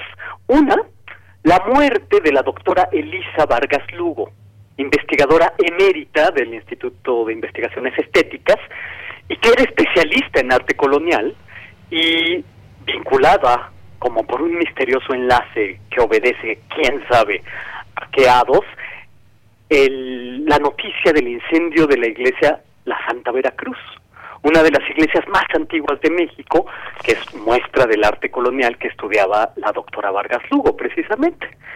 Pues precisamente en los próximos minutos algunos datos, algunas reflexiones sobre esta iglesia que tiene vocación de cráter, por así decirlo, porque es una iglesia que se hunde sobre sus cimientos y su torre apenas se tiene en pie en un precario equilibrio, que se está desmoronando como un mazapán, cada sismo se ve amenazada, eh, cada sismo la deja cada vez esquilmada, etcétera. La iglesia de la Santa Veracruz era donde tenían su cofradía los conquistadores. Fue fundada por Hernán Cortés mismo. Es curioso que en momentos en el que caen símbolos y monumentos se alcen las llamas de este repositorio de memoria que es la iglesia de la Santa Veracruz. Eh, esta iglesia lo fue durante mucho tiempo eh, fue el altar de los españoles, porque ahí se halla el llamado Cristo de los siete velos, que fue otorgado por el emperador Carlos V a los conquistadores. De modo que ahí se alzaban los rezos de los gachupines, y digo gachupines sin sorna, así se les llamaba a quienes iban a rezar al templo. Los gachupines alzaban sus eh, oraciones en esta iglesia. La Santa Veracruz se hunde y arde en la plaza que al día de hoy posee una fuerte densidad atmosférica. Una plaza que es principalmente habitada por indigentes con miembros tumefactos que ocurren en el centro de la ciudad, en las plazas públicas se inunda todo con el olor de la gangrena. El filósofo Oswald Spengler decía con mucha razón que las ciudades tienen rostros y tienen arrugas. Hay que agregar también que, como en plazas, como ocurre en este caso, también vidas. La Plaza de la Santa Veracruz es una plaza que es una llaga. Es la más católica de las plazas de la Ciudad de México. Y contemplo, que son fundamentos de la fe en la Nueva España.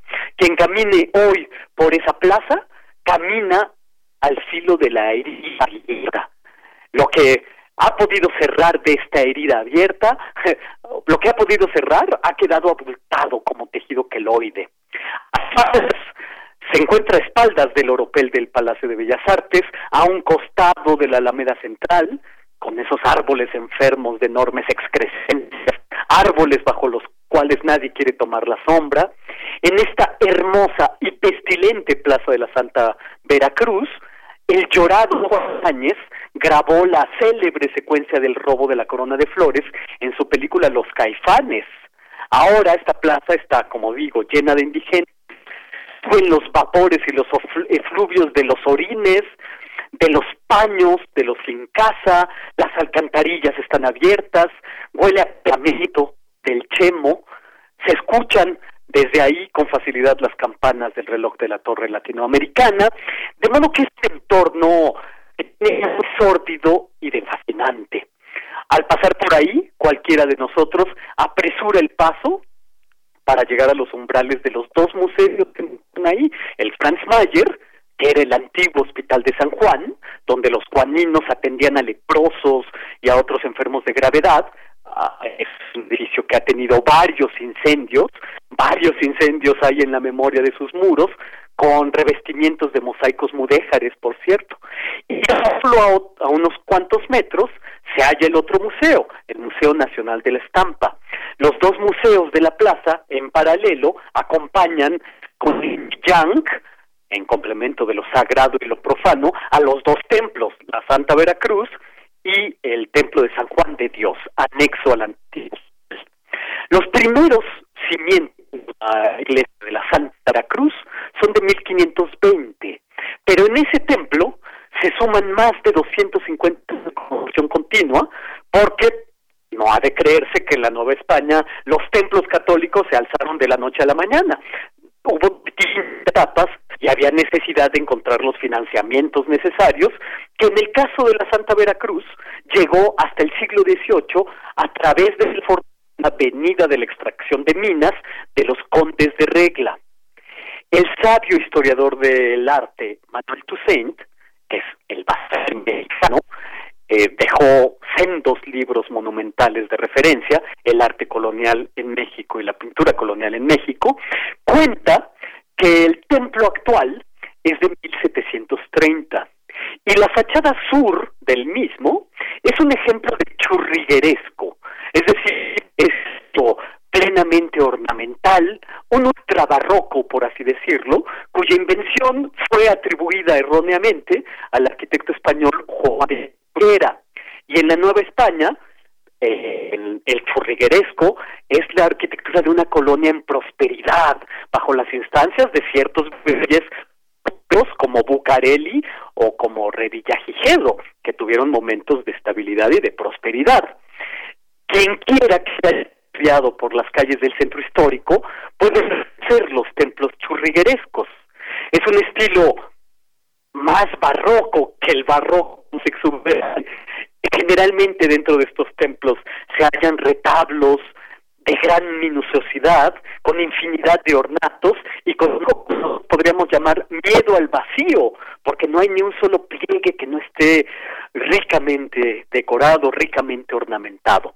Los templos griegos, además, no usan columnas salomónicas, es decir, estas columnas torchadas, características de los templos barrocos, sino que utilizan columnas en estípite, soportes de secciones cuadradas forman, formadas de múltiples elementos como prismas, pirámides, medallones, guirnaldas, vegetales sobre fondos geométricos.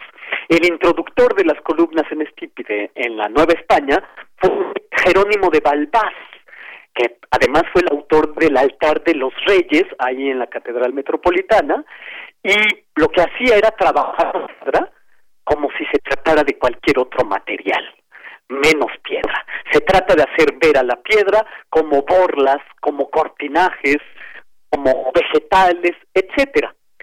Como muchos edificios eh, civiles y religiosos de los siglos XVI, XVII y XVIII, eran muchos arquitectos los que ¿me escuchas? en los proyectos. ¿Sí? Eh, mira, te vamos a volver a marcar porque tenemos problemas con la línea y no te estás escuchando muy claramente. Entonces, ahí donde te quedaste, aguárdanos un momento y ahorita te volvemos a marcar para que la gente te escuche bien. Así que, pues bueno, ya estamos haciendo este ese proceso de marcarle de nueva cuenta a Otto, que extrañamente nunca nunca habíamos tenido esa dificultad en la línea telefónica con con Otto, pero si ustedes ya lo notaron, de pronto ahí como que hay problemas en la línea telefónica y la verdad es que lo queremos escuchar bien. Esperamos un momento eh, para ver si pasaba esta situación, pero no pasó y pues lo mejor será eh, continuar escuchándolo mejor, hacer el intento por lo menos. Así que pues ya está en la línea de nueva cuenta. Otto, ahora sí, ahora sí, adelante. Ah, ya siento esta interrupción, ¿eh? Vuelvo a saludarlos y comentaba que como muchos de los edificios civiles y religiosos de los siglos XVI, XVII y XVIII, son muchos los arquitectos en los proyectos. En el caso de la Santa Cruz, sus arquitectos fueron tres, y estos tres arquitectos se repartieron los trabajos en distintas etapas y en distintas zonas del edificio. Los tres arquitectos fueron Ildefonso de Iniesta, Cristóbal de Medina y en menor proporción Lorenzo Rodríguez. Eh, hay varios trabajos doctorales de Ildefonso de Iniesta Bejarano y Cristóbal de Medina, también desde luego de Lorenzo Rodríguez, pero resultará interesante contarles algo acerca de este último arquitecto, Lorenzo Rodríguez. es uno de los que participaron en la arquitectura de la Santa Veracruz. Eh, un arquitecto, Lorenzo Rodríguez, de muchas obras destruidas, se sabe que tuvo contribuciones en la iglesia de Santo Domingo, eh, proyectó el edificio de Acordada, que fue una cárcel que estaba en Avenida Juárez y Valderas, siguen en pie sus contribuciones a la portada de la capilla en el y sigue en pie la casa del conde de San Bartolomé de Chala, sobre la calle Venustiano Carranza, que actualmente es un bello Sammons, hay que decirlo. Y claro, en equilibrio precario sigue en pie todavía la iglesia de Santa Veracruz, que ayer ardió en llamas. Hablar de obras que han desaparecido a mí siempre me produce melancolía. Y hablar de arquitectos y de artistas de la nueva España siempre me produce esta melancolía porque muchas obras han desaparecido. Fíjense en algo, y con esto ya me dirijo al final de mi comentario. Después de los años barrocos y churriguerescos en la Nueva España, Manuel Tolsá, que es un neoclásico, llegó a Nueva España a reformar las artes de la colonia. Pero cuando hablamos de Tolsá, nos, nos hallamos en el centro mismo del corazón, llegó a la Nueva España, joven, brillante, llegó cargado de 66 enormes cajas con réplicas de yeso de lo mejor de la escultura greco-romana. Trajo a Praxiteles, Mirón, Policleto, la Victoria de Samotracia, pero también trajo consigo réplicas de Miguel Ángel. Todas estas réplicas pueden verse o bien en la Academia de San Carlos la Escultura de Arquitectura. En, fin, Tolsa fue enviado a la Nueva España por Carlos IV de Borbón, que fue un monarca dengue, tibio, Goya lo pintó en varias ocasiones con una cara de pelmazo y le envió Carlos IV a, a, dirigir el área de escultura de la Real Academia de San Carlos de la Nueva España. Nueva España en ese entonces tenía 160 mil habitantes. A su llegada, Tolsá se convirtió en una especie de director de orquesta para hacer concertar todos los estilos arquitectónicos de la Catedral Metropolitana.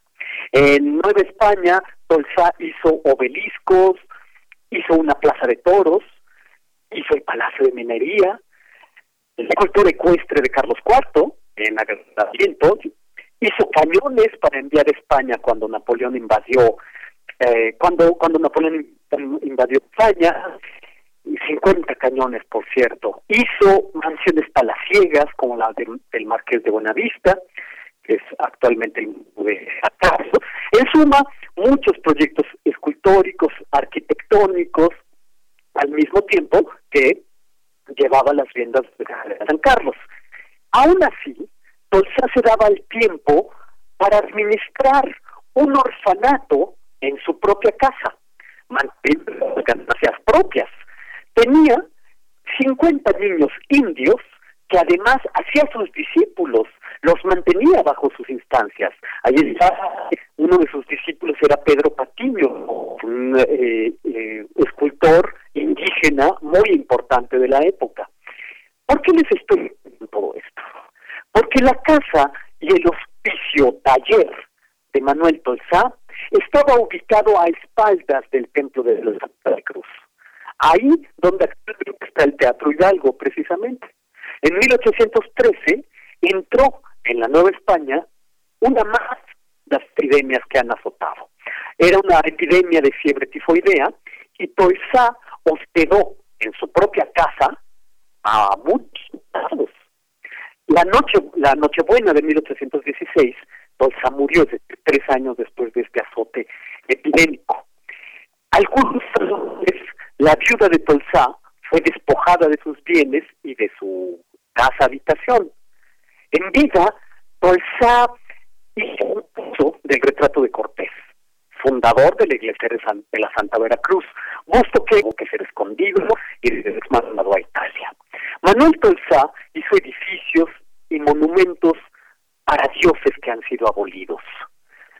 En la iglesia de la Santa Veracruz, ayer en llamas, y quién sabe hoy en qué estado, quizá en cenizas, hay una placa que dice en esta iglesia está sepultado Manuel Tolfa. ¿Se fijan? Cuánta memoria, eh, alzando las lenguas de fuego a quién sabe qué dioses abolidos. Esto es lo que yo tengo que decir este lunes 31 de agosto de 2020. Pues Otto Cázares, muchas gracias, gracias como siempre, te mando un abrazo y esperamos el siguiente lunes para escucharte. Un fuerte abrazo, querida Deyanira y un fuerte abrazo a quienes nos escuchan. Claro que sí, Otto. Hasta luego. Adiós. Bueno, pues gracias. Y nos vamos ahora a Cultura con Tamara. Porque tu opinión es importante, síguenos en nuestras redes sociales, en Facebook como Prisma RU y en Twitter como arroba PrismaRU.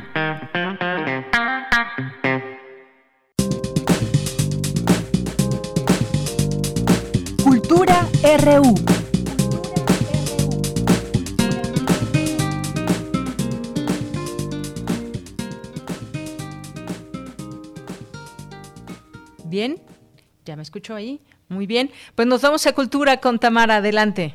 ¿Qué tal, Deyanira? Es un gusto poderles saludar en esta tarde. Iniciamos la semana con ustedes y eso siempre es gratificante. Mandamos muchos saludos a los que nos escuchan por el 96.1 de FM, a quien lo hace a través del 860 de AM y también a quienes nos sintonizan en www radio.unam.mx. Hoy les tengo información de un proyecto que busca llegar a aquellas personas que requieran instrucción musical, aquellos que deseen aprender más de este ámbito, a esas mentes curiosas. En estos tiempos de retos se requieren de opciones que estimulen la imaginación y pensando en este punto y otros tantos más y también después de varios años de desarrollo surge el proyecto Compass Stage. Es una plataforma en donde el talento latino podrá compartir sus conocimientos y experiencia en el mundo de la música. El nombre el nombre de esta plataforma y de este proyecto deriva de un juego de palabras, del español compás, que es la entidad métrica musical compuesta por varias unidades de tiempo organizadas en grupos, lo que da ritmo y forma, lo que define las emociones que la música nos transmite y también del inglés compass, la brújula que nos guía por el camino de la creatividad. Por otro lado está stage, que es el escenario y se refiere al espacio, en este caso a la plataforma, en donde las personas tienen la oportunidad de crear y también de expresarse. Y para contarnos más detalles de la plataforma y del curso que impartirá a través de Compass Stage, nos enlazamos con la maestra Aida Cuevas, una de las máximas exponentes de la música tradicional mexicana, ocho veces nominada y también ganadora de los premios premios Grammy y premios Grammy Latino. Aida Cuevas, muy buenas tardes y bienvenida a este espacio. ¿Cómo está Tamara? ¿Bien? Muy bien, muchas gracias. Con mucho gusto de saludarle, Aida. Eh, muchas gracias, igualmente. Aida, queremos saber más de este proyecto, cómo surge y también cómo se da esta oportunidad para colaborar e impartir el curso. Sí, claro que sí. Bueno, eh, es una invitación que me hace la plataforma de Compass Stage, en donde ellos han ideado una forma de enseñarle al público, a, a las personas que estén interesados en conocer más de cerca a sus artistas favoritos y que les den consejos, masterclass, etcétera. Eh, tuve la fortuna de, ser invitada y yo creo que esto eh, es tan bueno para la gente que lo va a tomar el curso como para nosotros como artistas porque pues eh, yo he dado, yo he impartido clases o masterclass en Estados Unidos en diferentes ocasiones y en lugares eh, principalmente de música, ¿no? En universidades de, los Estados Unidos. Pero aquí en México nunca me había tocado. Y además en una plataforma digital que va a llegar a todo el mundo. Estoy, estoy muy, muy ilusionada con este curso. Muy bien, en el curso eh, se verán temas como la interpretación, la tradición y también las raíces. ¿Qué decir en este aspecto, sobre todo de la importancia? Claro, a mí me corresponde en el género ranchero, que es donde pues a lo largo de 45 años he tenido la bendición de cantar y llevar mi música a todo el mundo. Voy a hablar un poco de todo. Voy a hablar desde la interpretación, voy a hablar de, mi género, que es el género ranchero, porque muchas personas tal vez no sepan que la música mexicana tiene diferentes ritmos. Eh, eh, de verdad tenemos una infinidad de ritmos, de corridos, guapangos, sones, boleros. Entonces voy a hablarles un poco de eso. Voy a hablar de, cómo y qué canción les queda. Eh, depende para para la vida que han llevado o para la edad que tienen. Voy a hablar de voz, cómo cuidar tu voz, voy a hablar de las respiraciones, de los ejercicios que hago antes de el calentamiento que le hablamos, que, decimos nosotros ¿no? antes de salir a cantar, eh, pues te va a abarcar realmente todo.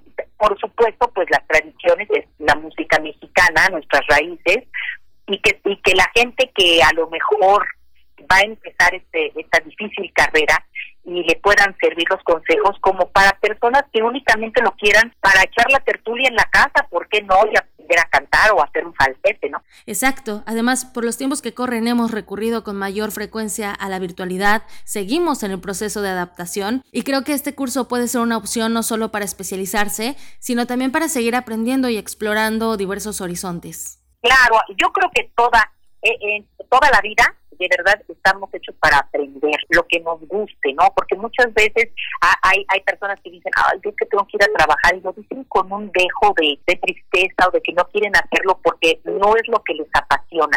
Aquí van a tener la oportunidad de aprender de algo que a lo mejor toda la vida han querido hacer y que no ha, no ha sido posible, ¿no? A lo mejor no profesionalmente, pero sí para para tener este, este tipo de aprendizaje y, hacerlo a lo mejor en la bañera, ¿verdad?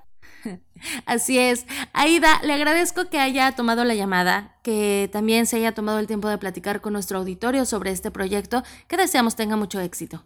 Pues quiero agregar, si me, lo permiten, este curso empieza el primero de septiembre y tiene una duración de un año, o sea que se va a repartir en 10 bloques y en el momento que ustedes digan, a ver, ¿dónde me dijo que hiciera el falsete? Se regresan al bloque que corresponde y durante un año van a poder estar gozando de estas clases virtuales. Y por otro lado, pues el, el 3 de octubre eh, de, este año estoy cumpliendo 45 años de carrera y me voy a presentar en el Auditorio Nacional. También quiero hacer una atenta invitación a todo el público, que no va a ser con público, también va a ser mi show virtual, pero que quiero festejar de esta forma el, eh, y agradecerle al público tantos y tantos años de trayectoria. Muy bien, muchas felicidades. Entonces hay que festejar. Eh, mientras tanto, vamos calentando oídos. ¿Con qué canción se va a despedir de nuestro auditorio? Claro que sí, pues les, presento esta canción que es una de mis favoritas y con la que me di a conocer, que es de los Cuates Castilla, este guapango hermoso que se llama El Pastor.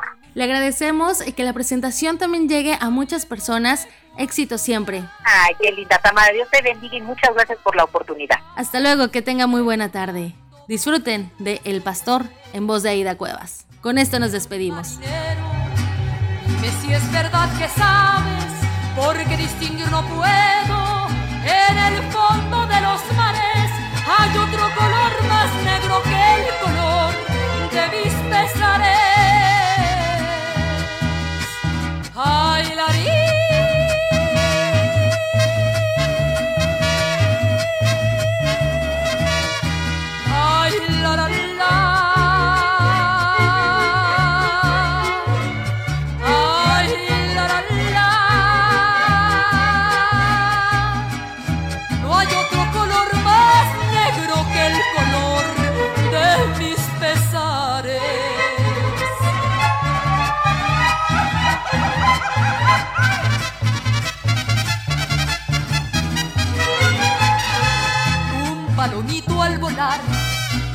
llevaba el pecho herido, ya casi para llorar, me dijo muy afligido, ya me canso de buscar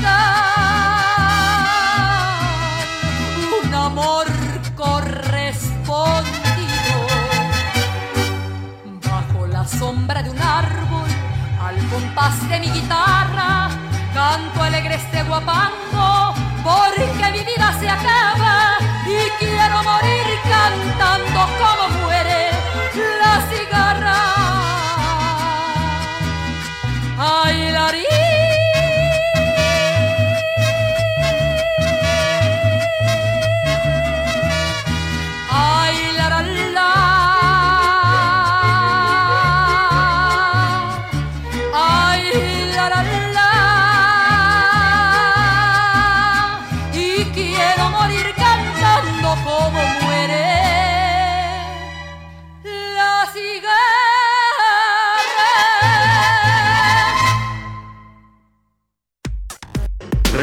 Relatamos al mundo. Relatamos al mundo. Bien, pues ya estamos por despedirnos. Muchas gracias por acompañarnos hasta el final de esta emisión. Gracias a las personas que han estado escribiendo a lo largo de este de este tiempo. Les agradecemos muchísimo. Eduardo Mendoza dice que esa finura de para interrumpir a Otto, bueno, era para que lo escucháramos mejor. Eduardo, muchas gracias. Saludos a Carmen Jones también. Edgar Chávez, que hace algunas, eh, algunos comentarios justamente de, de la cartografía RU de Otto Cázares. Y pues ya nos despedimos y lo vamos a hacer con una canción de los Scorpions. Aquí nos propone Rodrigo Aguilar escuchar Rock You Like a Hurricane.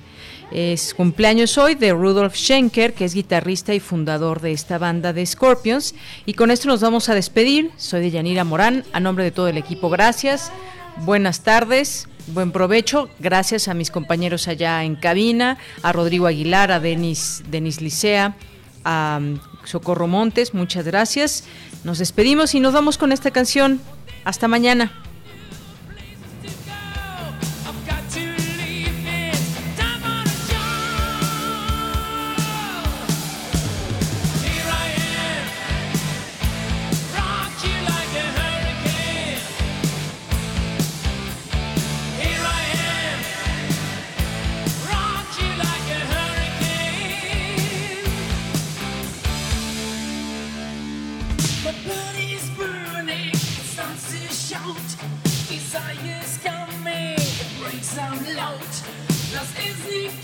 just this storm breaks loose.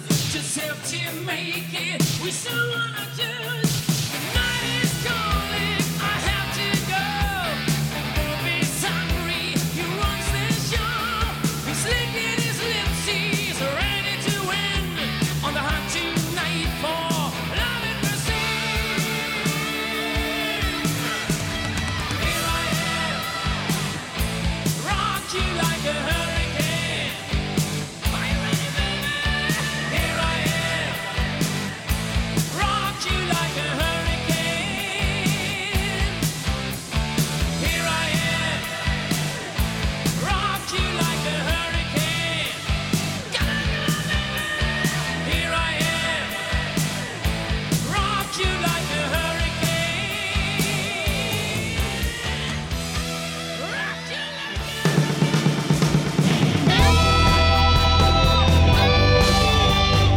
RU.